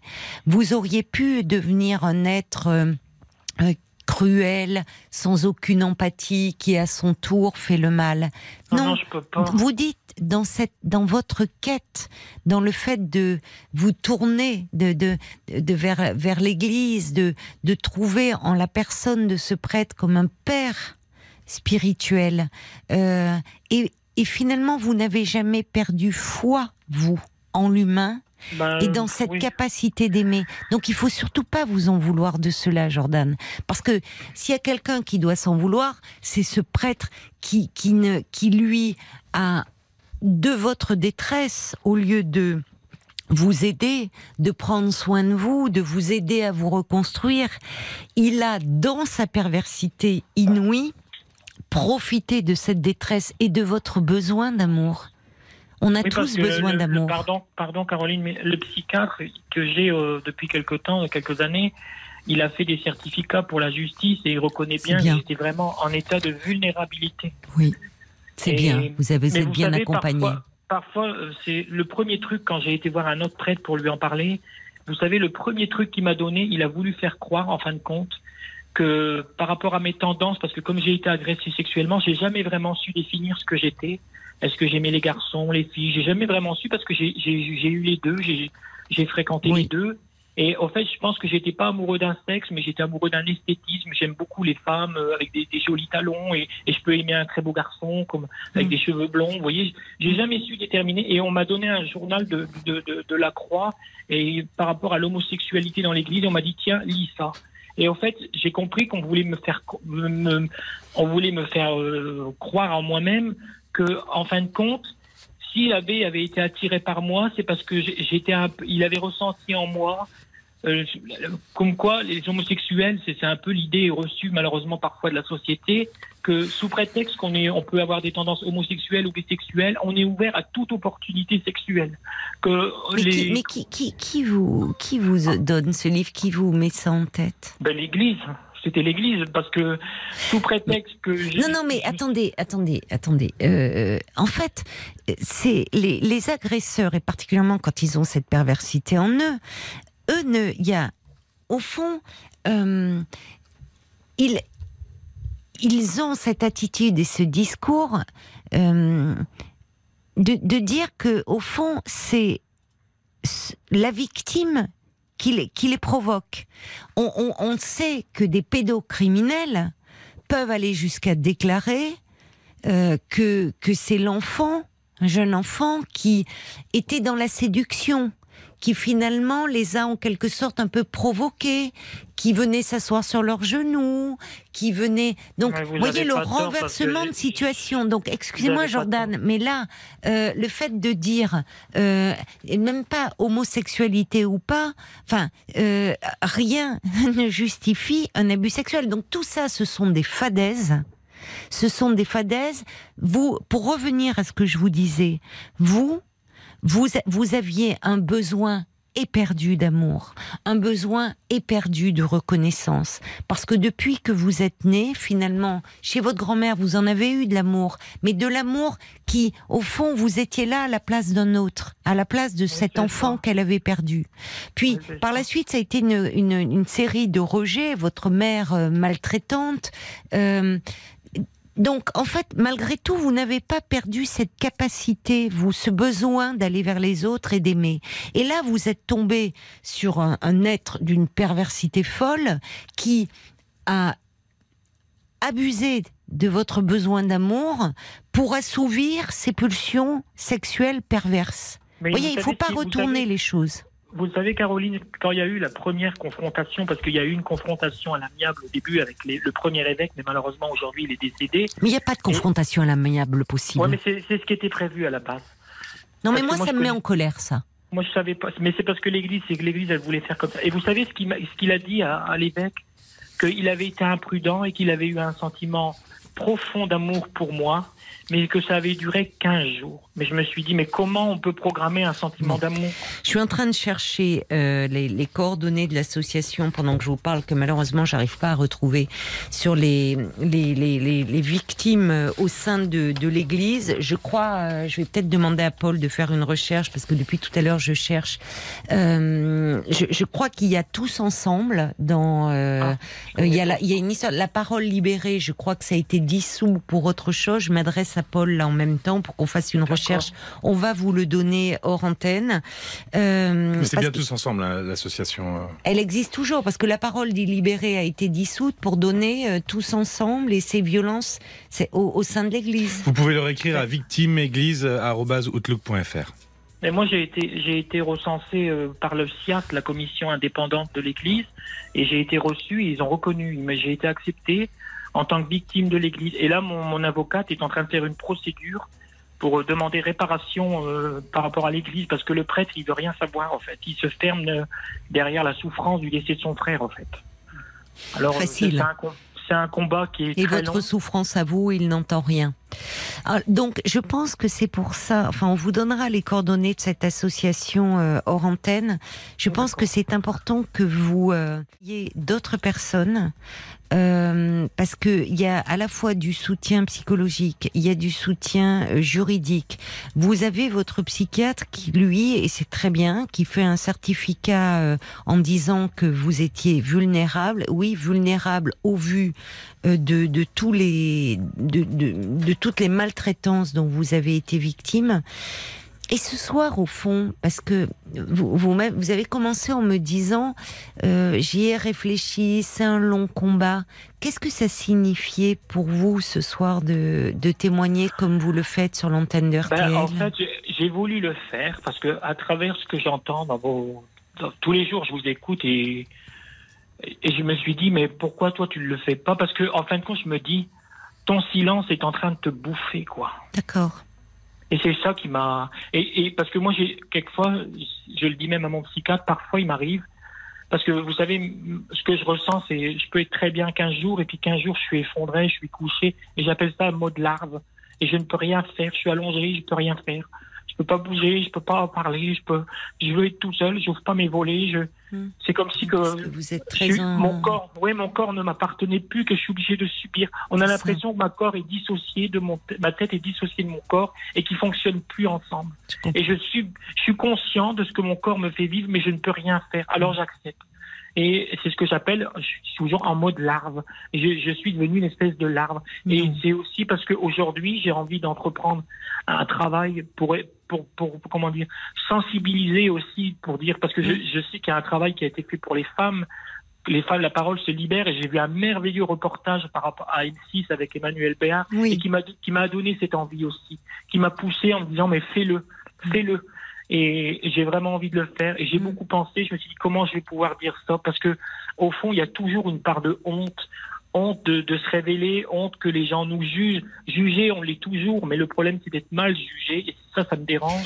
Jordan, alors Jordan, euh, je, peux vous dire que on, reçoit beaucoup de messages, énormément de messages pour les mois, euh, de, personnes, d'auditeurs, hommes et femmes, qui euh, euh, déjà vous trouvent extrêmement courageux, extrêmement résilient, Ben, humain, et qui essayé. beaucoup de, de, de compassion, de tendresse pour vous. Mais Euh, vous savez, aujourd'hui, ce qui me brise, Caroline, c'est Mm. c'est de me dire que je vais passer à côté de ma vie. C'est ça, en fait, qui... non, Et- Jordan, Et c'est justement. pour ça que j'ai voulu aussi parler, parce que je me suis dit, tu peux pas mourir comme ça avec ce silence. Mais non, vous n'allez mais d'abord, euh, vous n'allez pas mourir parce que, en fait, vous l'avez dit à un moment, vous avez utilisé le mot survivant et vous avez survécu. Mais j'aurais préféré, je vous le répète, Non, Caroline, je, je sais. j'aurais préféré mourir. J'aurais préféré mourir. Oui, Il mais, faut mieux. mais vous êtes là en vie et vous nous parlez et vous n'êtes pas une larve. On entend au contraire quelqu'un qui, malgré euh, tous ces sévices, toutes, euh, vous avez été, euh, vous, vous avez été confronté à ce qu'il y a de pire chez l'humain. Et malheureusement, on sait à quel point d'ailleurs les enfants euh, qui sont sont euh, qui sont comment dire euh, violemment euh, maltraités, victimes de sévices graves, ce sont ces enfants-là, on peut les retrouver dans la rue. Euh, quand ils sont, c'est ce qu'on appelle, on les retrouve errants, ils n'ont- plus d'attache. Évidemment, ils sont en rupture C'est vrai, ouais. familiale. Et dans la rue, on sait qu'on peut être la proie de tous les dangers. Parce qu'effectivement, vous le disiez, la nuit, état d'hypervigilance. La nuit, c'est quoi? C'est se faire euh, au, au mieux euh, voler, raqueter, Oui, au ça. pire violer, voire tuer. Donc, on, on voit la, la- la répétition des malheurs.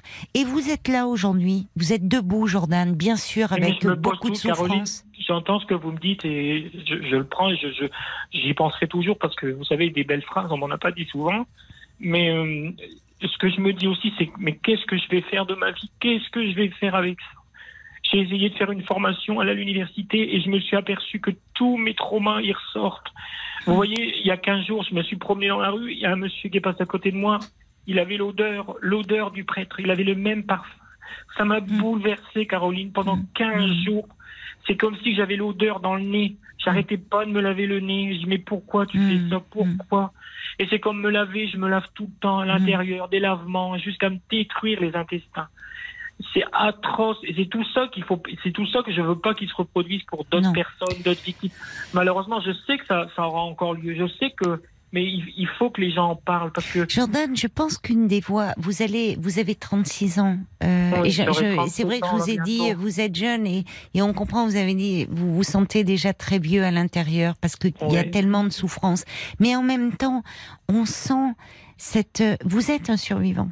Vous avez survécu, donc ça veut dire qu'il y a en vous, malgré tout, une force que peut-être la majorité d'entre nous n'avons peut-être pas si, euh, on n'aurait peut-être pas survécu au dixième de ce qu'on a vécu. Attendez, je vais aller au bout de mon idée parce que pardon. ce que je veux vous dire, c'est que je, vous témoignez pour que d'autres, peut-être ça n'arrive pas à d'autres. Vous Ah savez, une des façons de de euh, justement de faire quelque chose d'un si grand malheur, c'est parfois aussi s'engager, euh, être dans des associations, mener le combat euh, aux côtés d'autres, euh, euh, ne, ne pas rester seul. Continuez bien sûr ce que vous faites avec votre vo- votre psychiatre qui euh, qui est là pour vous accompagner dans ce travail de reconstruction. Je vais pas vous mentir, oui c'est long et oui il y a des flashs qui euh, effectivement une odeur une odeur qui vous ramène dans le dans le cauchemar vécu. Mais vous allez avancer et vous pouvez en faire quelque chose et vous avez euh, vous vous allez peut-être je pense que au vu de vous avez l'enfer vous l'avez traversé Jordan. Vous l'avez déjà traversé. Vous Oui, l'avez connu l'enfer. J'ai Donc- peur du reste. Non, peur, parce que le peur. reste, il ne peut être que meilleur. Alors que vous ayez peur, c'est normal d'avoir peur. Mais après, ça va être une question de rencontre. Et au fond, donnez-vous le temps de la reconstruction. C'est ce que dit Brigitte. Prenez les choses l'une après l'autre. C'est très salvateur d'avoir appelé ce soir. C'est le début euh, d'une autre étape. Brigitte est qui est pourtant très pudique et qui a toujours de jolis mots, mais c'est la première fois, je crois, qu'elle dit à un auditeur qu'elle vous serre dans ses bras. Et je crois qu'il y a beaucoup euh, euh, de... Ça rejoint, je crois, beaucoup d'entre nous. Euh, il y a l'homme au camélia qui dit votre témoignage courageux est aussi généreux, car en vous racontant, vous aiderez aussi des victimes qui, en ce moment, vous entendent. C'est donc là une preuve de résilience, malgré euh, ce, ce ressenti si douloureux. Alors il dit bon courage à vous et, et, longue vie et belle vie à vous, parce que vous êtes en train de vous battre pour avoir euh, une vie où enfin il y aura de la place pour de la douceur et de la tendresse. Euh, Il Anne qui dit euh, il faut arrêter de donner, il faut plus donner ce pouvoir. Ne les laissez pas décider de votre vie. On sent que vous l'avez reprise en main. Anne qui dit on sent que vous êtes un battant et que vous allez euh, y arriver. Des messages comme ça, il y en a, il y en a, Paul. Mais Oh oui, si avez lisons-les pas- parce que je crois que c'est Oui. important pour Jordan. Comme il a besoin d'entendre. Vous n'aviez euh, pas entendu de beaucoup de phrases euh, sympathiques et agréables dans votre vie. eh Ben, on va vous en lire. Oui. Alors, j'ai beaucoup de messages hein, de gens comme euh, Théophane, comme Martine, euh, qui disent que vous êtes un, un homme digne. On parle beaucoup de dignité aussi, euh, qui vous embrassent, qui ont le cœur serré aussi quand ils vous entendent. Euh, Il y, a, il y y a beaucoup de gens. Il y a Bob White qui dit, vous savez, beaucoup de monde aurait sombré en fait. Oh oui. avec ce que vous Il avez vécu. raison. On sent une vraie volonté de, de vouloir se relever. Il y a hum, il y a Sarah aussi qui vous trouve euh, déchirant. Vous avez beaucoup de courage. Et puis voilà, elle dit la même chose de déception en déception. Vous restez debout. Il faut en effet vous tourner vers des associations euh, plus Oui. fiables que l'Église. Mais voilà, j'espère que euh, fille ou garçon, peu importe, vous rencontrerez une affection véritable. Vous n'avez surtout rien à vous reprocher. Et elle dit défendez-vous. Vous avez bien raison. Euh, Il y a Christine aussi qui qui euh, qui écrit vu votre parcours. Vous vous exprimez de façon très intelligente. Oui. Vous êtes extrêmement indulgent envers toutes ces personnes qui ont abusé de votre fragilité. Moi, j'espère qu'enfin vous allez rencontrer des personnes qui seront bienveillantes avec vous et que vous aurez une vie plus paisible. Vous le méritez amplement. Moi, je suis très impressionné par votre gentillesse, votre générosité. Vous n'en voulez à personne, alors que beaucoup ne Ah non, ressentiraient que de la vengeance. Je suis qui, moi, pour condamner? Je Vous peux êtes- peux pas condamner les gens, je suis qui? En tout cas, vous êtes bonté, c'est ce que dit Christine. Oui, et elle vous souhaite euh, une meilleure vie. Il y a des gens aussi, hein, Josette, elle dit, moi, je, on est très nombreux à avoir subi des violences euh, quand on était enfant. Elle-même, elle a été maltraitée, mais elle s'est rapprochée de son institutrice et euh, du curé aussi de sa paroisse, qui, euh, pour le coup, l'ont beaucoup aidé. Euh, donc, comme quoi, oui, non, mais on se tourne vers des, on pense que c'est des hommes de confiance et parfois Oui, mais certains abusent. heureusement, on n'est Voilà, on n'est pas en train de dire que euh, tous Évidemment. les prêtres sont des agresseurs. Malgré tout, elle est partie de la maison. Bah, Sa mère lui avait pris tout son argent jusqu'à euh, jusqu'à ce qu'elle se marie pour lui échapper. Et voilà, elle a trouvé la force aussi. Elle y a cru et, euh, et, et- et elle, elle continue de, de vivre sa vie. Euh, Il y a Anne Bénédicte qui parle de, du collectif de la parole aux actes, qui est un collectif qui réunit des associations et victimes de tous horizons euh, qui ont participé aux travaux de la CIAZ, de la Commission indépendante sur les Ah, abus bah sexuels. alors j'ai eu un message dans ce sens-là. Euh, merci beaucoup parce qu'on va vous donner un hors antenne, Jordan, les coordonnées. Je crois que c'est important parallèlement à ce que vous faites, hein, euh, et, et on voit que euh, vous avez la force de, de, de- vous tourner aussi vers euh, vers des structures. Enfin, euh, Oui, oui, Vous nous la- impressionnez La, par la, votre- vous pardon Caroline, mais la SIAZ, il m'avait dit que normalement, je, je ne pourrais pas réclamer quoi que ce soit parce que à la base, cette commission, elle est réservée aux mineurs. Et donc, euh, il fallait rien attendre de la SIAZ en réalité. Reconnue, bien sûr, en tant que victime, mais qu'il faut pas attendre des indemnités, que c'est pour les enfants. Oui. dit. Enfin, on sait aussi que c'est toujours pareil dans ces histoires d'abus sexuels, que ça soit dans des histoires d'inceste, où là on parle de au sein de l'Église. Euh, c'est c'est dans l'enfance, l'adolescence que les les abus sont commis, mais souvent la parole elle émerge à l'âge adulte. Une dernière chose. Et oui, c'était pour Paul. terminer. Nicolas qui disait, vous avez 36 ans, vous avez tout pour construire une nouvelle vie avec beaucoup de courage. C'est gentil, je remercie pour tous ces messages qui, qui, qui vont être positifs et qui, qui me portent aussi.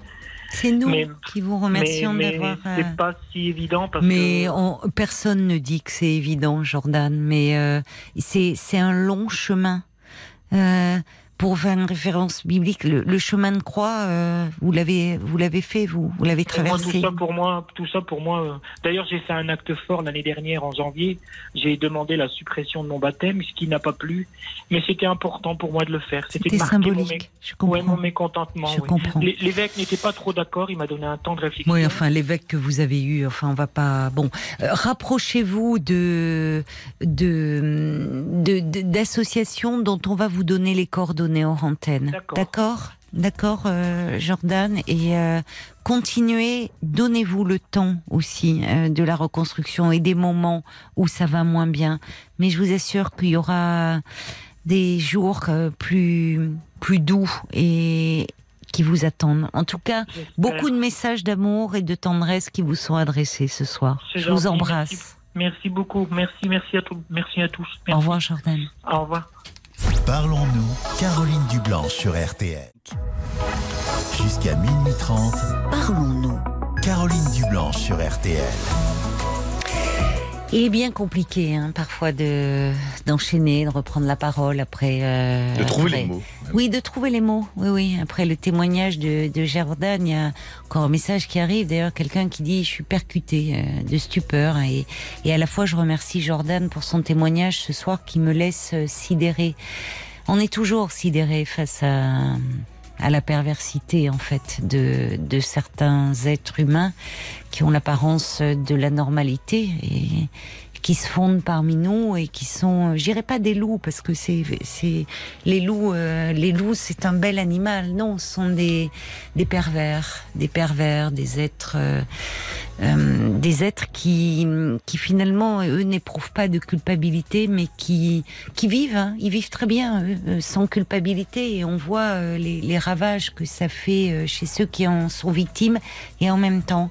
Jordan, il est toujours debout et il était là avec nous ce soir.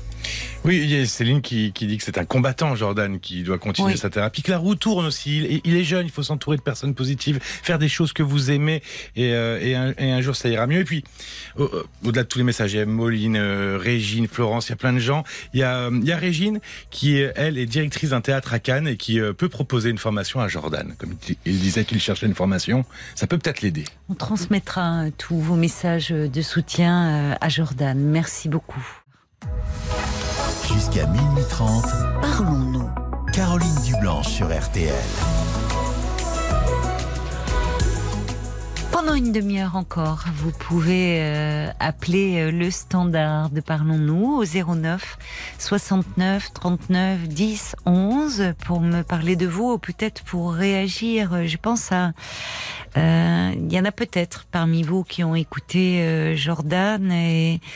Et hum, Jordan, euh, on, était avec lui à certains moments, on était à ses côtés. J'entends, il y a eu beaucoup de messages de, quand je disais beaucoup d'amour, beaucoup de tendresse, beaucoup de, euh, beaucoup parlent d'entre vous, mais on aimerait le, le consoler, le prendre dans nos bras. Et, euh, et je me dis que ça peut réveiller chez certains d'entre vous euh, certaines souffrances, certaines blessures. Je me dis que depuis quelques jours, d'ailleurs, nous entendons beaucoup euh, d'abus euh, sexuels sur perpétrés sur les enfants et ça a certainement aussi un rapport avec le documentaire dont a parlé Jordan d'ailleurs de Emmanuel Béard et cette réalisatrice dont j'ai malheureusement euh, j'ai pas le nom mais le documentaire s'appelle Un silence si bruyant qui a été diffusé euh, dimanche soir qui peut euh, être disponible. Et je pense que à chaque fois ça réveille aussi toutes ces blessures. Alors ça a du bon de pouvoir non pas que ça réveille les blessures mais de pouvoir s'exprimer. Et si vous êtes dans ce cas-là enfin qu'il y ait des témoignages qui vous percutent comme ça ne restez pas seul. Surtout pas cette heure de la nuit ou euh, avec ces pensées, n'hésitez pas à nous passer un petit coup de fil au 09 69 39 10 11. On est là pour vous, à vos côtés. Parlons-nous, Caroline Dublanche sur RTL. Vous profitez euh, de la douceur de cette nuit, que vous rentrez quelque part d'un restaurant, d'une terrasse, vous êtes tout simplement dans votre jardin. C'est vrai qu'il fait délicieusement doux et, on en profite parce qu'on sait qu'après on va s'enfoncer dans, l'automne. Alors si vous êtes éveillé, bah, n'hésitez pas à nous passer un petit coup de fil au 09 69 39 10 11. C'est ce qu'a fait euh, Cathy. Bonsoir Cathy. Bonsoir. Justement, vous avez appelé parce que je vois sur votre petite fiche que vous êtes un peu angoissée. Oh, un peu, c'est un... un peu beaucoup Un peu beaucoup, oui. Qu'est-ce qui se passe? Bah, alors déjà, je suis une angoissée euh, de nature. Hein. D'accord. Oui. Ça, c'est pas nouveau. Non, c'est que, bah, en fait, je vous avais appelé hier euh, parce que j'avais un examen. Ouais. D'accord. Enfin, je, voulais passer à l'antenne, mais je n'ai pas pu. Ah, oui. ah bah, je suis désolée alors. Vous ne soyez pas, passé hier. On arrive après la bataille. Bah non, mais comme je disais à, vos collègues, du coup, je ne suis pas, je suis pas allée à mon examen. Ah bon? Ouais. Ouais, ouais, parce que. Qu'est-ce que bah, c'est cet examen que vous devez passer? Euh, En fait, c'est un scanner cérébral. Un scanner cérébral, d'accord. Ouais. Qui vous a prescrit ça Un neurologue ou votre euh, médecin non, traitant mon médecin, mon médecin traitant. Votre médecin traitant, d'accord. Mm. Pourquoi? Qu'est-ce que, qu'est-ce que, enfin, qu'est-ce qui s'est ah, passé? En fait, c'est très compliqué. Moi, ça fait euh, une dizaine d'années que j'ai des problèmes, euh, mais qui ne sont pas reconnus par la médecine. En fait, j'ai pris un traitement il y a une dizaine d'années qui m'a complètement abîmé le système nerveux. Et puis du coup, euh, bah, je me suis bataillée pour euh, justement avoir des examens, euh, qu'on puisse voir ce qui, s'était passé, mais les médecins ne voulaient rien entendre. Et ce traitement, vous le preniez pour, mm, pour une pathologie particulière ou? C'était en fait c'était des psychotropes que j'ai pris, mais j'ai arrêté maintenant. Antidépresseurs, anxiolytiques? Ouais, ouais. D'accord. Et puis du coup, euh, bah, ça, ça, s'est passé il y a 10 ans. En fait, j'ai eu, un, j'ai eu un symptôme de sevrage prolongé. Donc en fait, euh, j'ai fait un sevrage très très très difficile. Hmm. Et, euh, et suite à ça, j'ai gardé des séquelles après.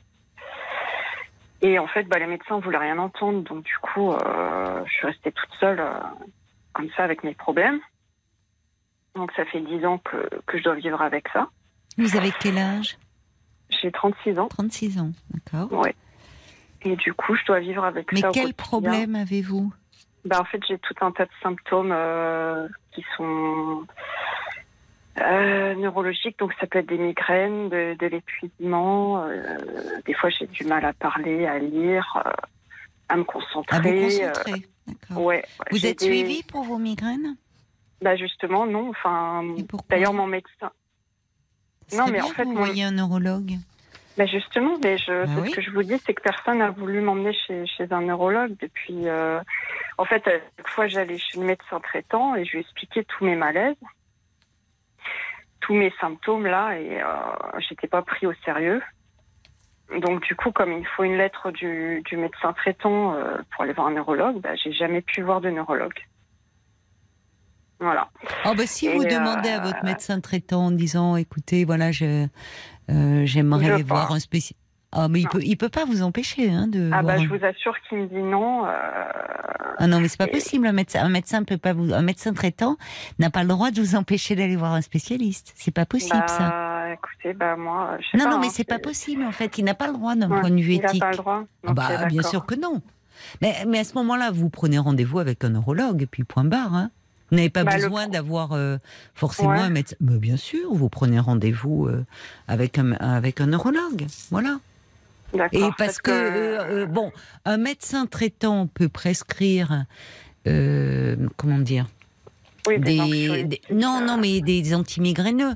Mais si ah. vous avez des migraines, c'est mieux, c'est mieux de voir un, neurologue. Voyez, parce qu'il y a, ils ont beaucoup avancé dans le traitement de la migraine. Et, heureusement, il y a des traitements qui existent qui soulagent bien. Donc, euh, prenez rendez-vous vous-même, et puis voilà. Et, sans trop tarder, parce que c'est. Il y a souvent des délais d'attente avec les spécialistes. D'accord. Ben moi, je pensais qu'il fallait absolument une lettre euh, du médecin. Non, non, non. D'accord. Est-ce que euh, oui, c'est après pour les remboursements, euh, mais il peut dire que Ah, vous êtes adressé par votre médecin traitant. hein. Ok, d'accord, voyez d'accord. Euh, ouais, ouais, ouais. Met, hop, voilà. Est-ce que qui vous a prescrit alors ce scanner cérébral? Bah, du coup, c'est mon médecin traitant parce Ah. que à force de le gonfler entre guillemets avec mes mes, Ah. thèses, euh, à force de répéter que j'ai un souci, bah, un jour il m'a dit bon bah écoutez si vraiment vous y tenez, l'air de dire vous allez voir il y Ah, aura rien à l'examen, euh, voilà. Et c'est pour ça que, enfin voilà, ça fait quelque part ça faisait des années que j'attendais ça, avoir enfin un, un examen euh, euh, je- avec des spécialistes quoi. Et en même temps, bah du coup, euh, là j'ai l'ordonnance depuis plusieurs mois Mhm. et j'ai toujours pas été capable d'aller à. Vous êtes angoissé. Ouais ouais ouais. Oui, mais alors déjà, c'est important parce que si je comprends bien, c'est Mm. euh, au fond les, euh, les symptômes que vous décrivez, que vous ressentez, Mm, mm. euh, n'évoquent pas forcément des lésions cérébrales. Euh, Donc, vous, semblez dire que le médecin, au bout d'un moment, dit bon, comment on fait maintenant? Il n'a pas dit d'emblée, au vu de vos symptômes, je vais vous prescrire. Je préférerais quand même euh, savoir ce qu'il en est. C'est un peu, euh, c'est un peu euh, en disant bon, allez, si ça peut peut-être vous rassurer, Voilà, c'est un peu plus dans ce sens-là. en étant bon, je, je pense que vu qu'il n'y a rien, mais il vous le fait faire. Bon. Et finalement, ça a l'effet inverse parce que vous avez aujourd'hui cette ordonnance et vous vous dites oh là là, j'arrive à prescription et ça se trouve. euh, bon. Alors je vais Ouais. vous dire. Euh, il est rare que je parle de moi, mais euh, pour être migraineuse et pour euh, avoir vu des neurologues et être arrivée euh, un peu après que rien, comme tous les migraineux, hein, c'est-à-dire qu'on se shoot au niveau antidouleur, on va de plus en plus fort, puis il y a un moment ça marche plus. Donc on se dit ben voilà, il faut aller voir le spécialiste. Mm. Et à un moment les migraines étaient tellement violentes, tellement invalidantes, tellement peuvent ouais, entraîner une fatigue euh, cérébrale et des difficultés à se concentrer, Mm. que à un moment je m'étais dit mais c'est pas possible, j'ai un problème cérebral et j'ai peut-être une tumeur.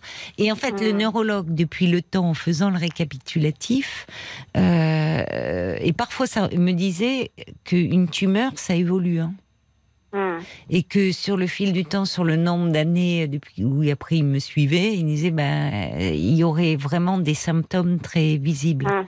Donc pour vous dire que d'aller voir un spécialiste, parfois justement ça permet euh, de Mm. de faire taire certaines angoisses. Il m'expliquait.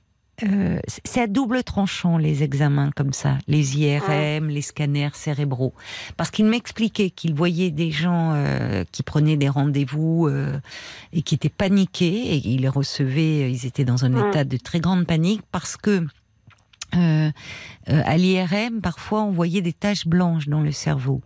Et Mm. euh, donc, le radiologue qui faisait pratiquer cela avait dit ces taches blanches peuvent, pouvaient évoquer peut-être une, une CEP, une sclérose en plaques. Donc, les gens disaient, arrivaient en disant qu'est-ce que j'ai? Et lui, examinant les, bon, parce qu'il est neurologue, il est spécialiste aussi du cerveau, disait non, il y a en fait, il pouvait y avoir des taches blanches, mais qui n'a rien évoqué une sclérose en plaques. Je vous donne tous ces exemples parce que parfois il vaut mieux s'adresser à un spécialiste Ah oui, non, mais c'est sûr, en fait, c'est ce que. je- et qui vous dira je- peut-être qu'il n'y a même pas besoin de scanner cérébral. Oui. Mais en fait, moi, peu importe, moi, tout ce que je veux, c'est qu'on reconnaisse euh, que j'ai que j'ai des problèmes euh, neurologiques. Pas Euh, forcément important. neurologique. Ah, si, c'est neurologique. Et pourquoi c'est neurologique? Ah, parce que je le sais, c'est au niveau de mes sensations, de mon corps, de. Euh, j'ai jamais vécu ça avant. J'ai pris des, des médicaments qui agitaient sur le cerveau. Et Oui, à mais- la mais suite comme tous les psychotropes, les anxiolytiques, Bah, oui. oui. Mais ça veut, oui, mais alors, je vais vous dire, Cathy, alors ça va pas vous plaire, mais enfin, les psychotropes euh, en France euh, et dans le monde, il y a un paquet de gens qui en consomment et pour autant, euh, ils n'ont pas. Ah, euh, bah, je sais bien, mais c'est comme tous les médicaments, il y a parfois Mm. des, des effets secondaires rares. Et D'accord, et vous en faites partie. voilà, c'est ce que m'a dit d'ailleurs un médecin, parce que en 10 ans, j'ai vu beaucoup de médecins traitants. Il y en a qu'un qui a, Il m'a même fait un papier euh, attestant que ce, ce médicament m'avait fait du mal. Mais Non. par contre, il m'a dit, euh, il m'a dit que ce serait jamais reconnu. euh, par Enfin, la il y en a un sur. euh, Voilà. ça- Oui, mais ça alors, moi, je vais vous dire une chose. Euh, Mm. L'important, au-delà de votre désir de reconnaissance, si vous avez pris des psychotropes, c'est parce qu'à un moment, vous étiez angoissé. Vous m'avez dit, je suis une angoissée, Oui. plus, plus, plus. Ah oui, oui. Finalement, l'angoisse. Euh, à un moment, prendre des anxiolytiques, euh, vous êtes jeune en plus, vous avez 36 ans, Mm. pendant des années, sans chercher ce qu'il y a derrière euh, cette angoisse et pourquoi elle se manifeste et qu'est-ce qu'elle Mm. vient dire de vous, de votre histoire, parce que Mm. il y a une chose qui me frappe, mais ce qu'on entend souvent dans, en, en cab- dans, nos- dans les cabinets de psy, c'est Ah, mais c'est ma nature. Je suis angoissée, c'est ma nature. Moi, je crois pas à la nature. Je pense que c'est aussi le fruit d'une histoire et d'un environnement. Donc, à un moment, j'entends votre besoin là, vous, votre énergie, elle est mise au service de je veux être reconnue comme étant victime d'un médicament. Mais pourquoi aussi ne pas voir un peu, euh, aller parler de cela et être un peu accompagné par rapport à cette angoisse? Ah, ça, je l'ai Parce que ça, fait, hein. ça fait souffrir. Bah oui, oui, mais ça, je l'ai fait. Ça fait depuis l'âge de 20 ans et quelques euh, que je fais des, des thérapies. euh. Donc, euh, j'ai beaucoup de psychologues. Des thérapies? Vous faites plusieurs oui. thérapies en même temps?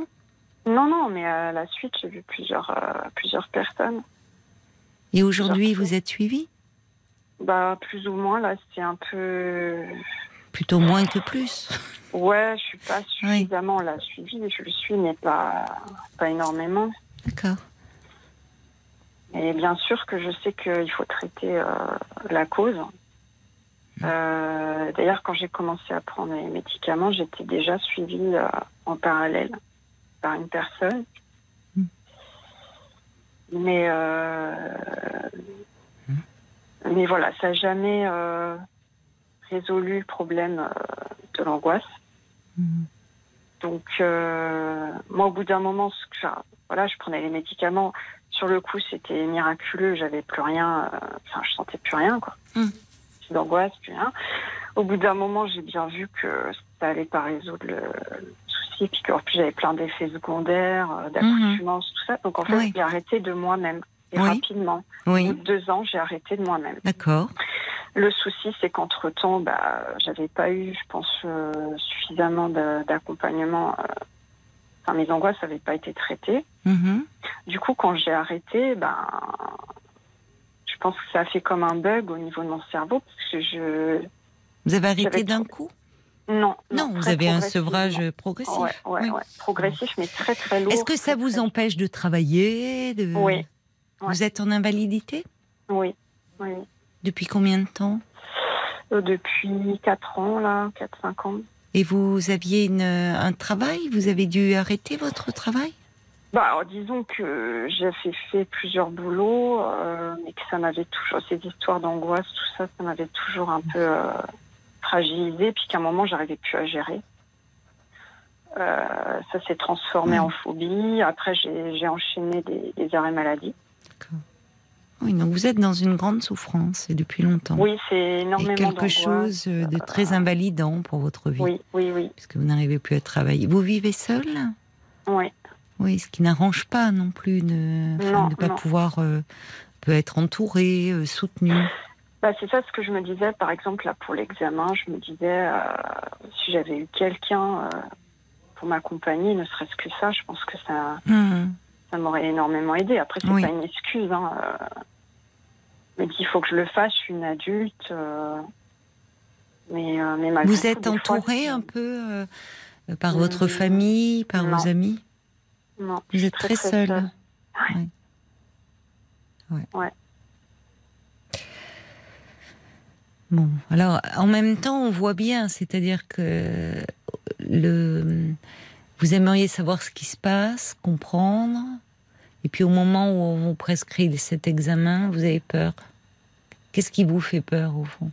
Alors en fait, j'ai plusieurs peurs. Euh, tout ce qui est machine, euh, parce qu'en fait, j'ai déjà passé un, des scanners. D'accord. Et c'est le, le côté enfermement. Euh, Oui. Alors là, je sais qu'il y aura que la tête euh, normalement qui sera. Oui. C'est le fait d'être. Il y a bloqué, des, alors il y a des, euh, pour les IRM, il y en a qui sont ouvertes justement parce qu'il y a des gens qui sont claustrophobes. Voilà. c'est Euh, ça, ouais. Et donc il y a, alors il y en a moins, mais il y a des centres comme ça euh, où on peut justement, là, ça, ça peut rester ouvert, vous voyez. Ouais. Bah, il ça, faut demander. Ouais, ouais, bah ouais. Bah, j'ai appelé le secrétariat. Alors j'ai appelé plusieurs fois. Euh, j'ai essayé de poser des questions, j'ai essayé d'expliquer mon anxiété, mais vous savez, ils sont pas très. euh, Ça leur passe au-dessus, donc. euh, Alors, alors peut-être, alors justement, il faut, là, ça serait avec votre médecin traitant, mais avec qui le dialogue est pas facile. Alors, ouais.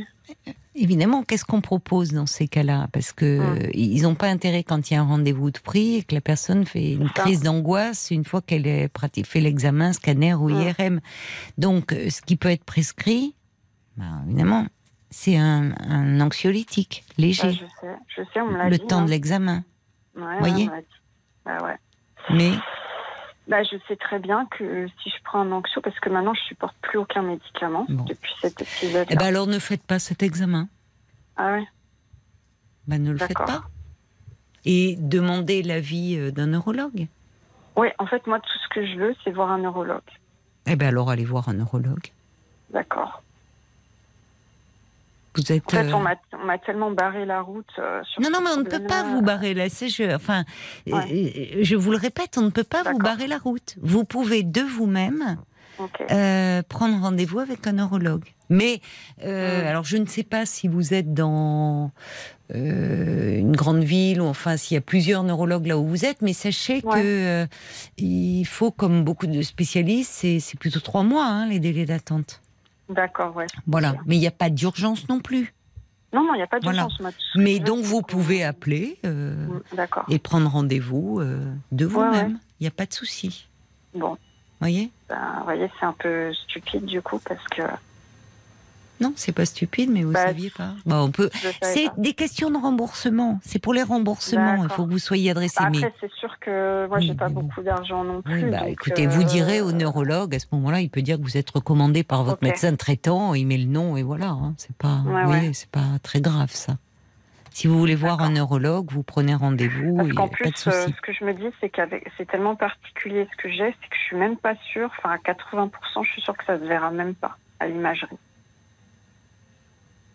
Après, je suis pas médecin, mais j'ai une intuition comme quoi. euh, Bon, moi j'entends Cathy, attention, parce que vous êtes euh, dans une, euh, dans, il y a une souffrance chez vous, mais au fond, euh, euh, vous, qui se manifeste par différents symptômes, où finalement vous pensez que personne ne sait, en tout cas que les médecins ne veulent pas Ah. voir, se trompent et autres, que vous, vous savez, vous, attention à pas vous enfermer. Je sais que vous, vous avez du mal à entendre cela, mais je crains que vous vous enfermiez. Et que au final, ça n'arrangera pas vos troubles ni votre souffrance. Mm.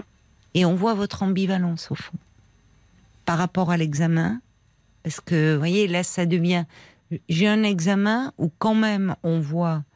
Mm. euh, on voit. euh, du coup, si c'est neurologique, pardon de vous le dire comme ça, mais si c'est neurologique, vos symptômes, ça se verra sur un scanner.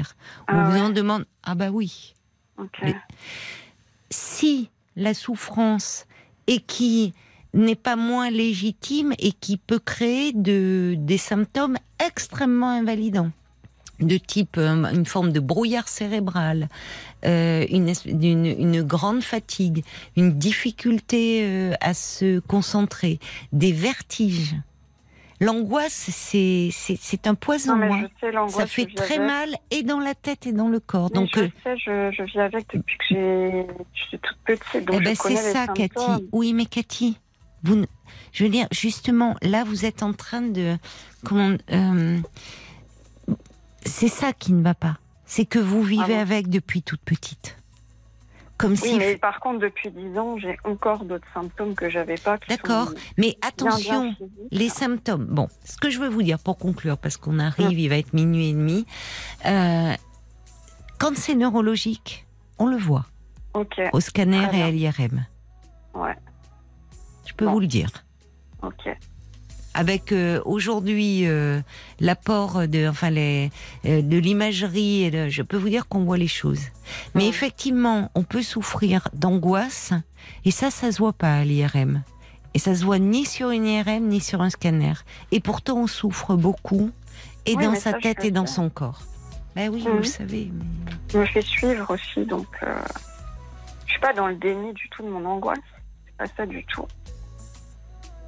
Mais euh, actuellement, euh, les problèmes euh, physiques, les Mhm. malaises que je fais sont plus invalidants. alors demandez l'avis d'un neurologue déjà pour avoir un avis sur ce plan là d'accord? Qui On pourra demandera aussi de passer un examen. Pas forcément. manière, Pas forcément, pas forcément. Pas forcément, l'examen clinique peut, et l'entretien peuvent suffire. Bon courage à vous. Merci. Au revoir Cathy. Voilà, c'est terminé euh, pour, euh, pour ce soir. Merci euh, à vous tous encore pour les témoignages de soutien que, que vous avez eus à l'égard de, Jordan et, et de Florence aussi. Belle nuit, reposez-vous bien. À ce soir, on sera là avec la petite équipe dès 22h sur RTL.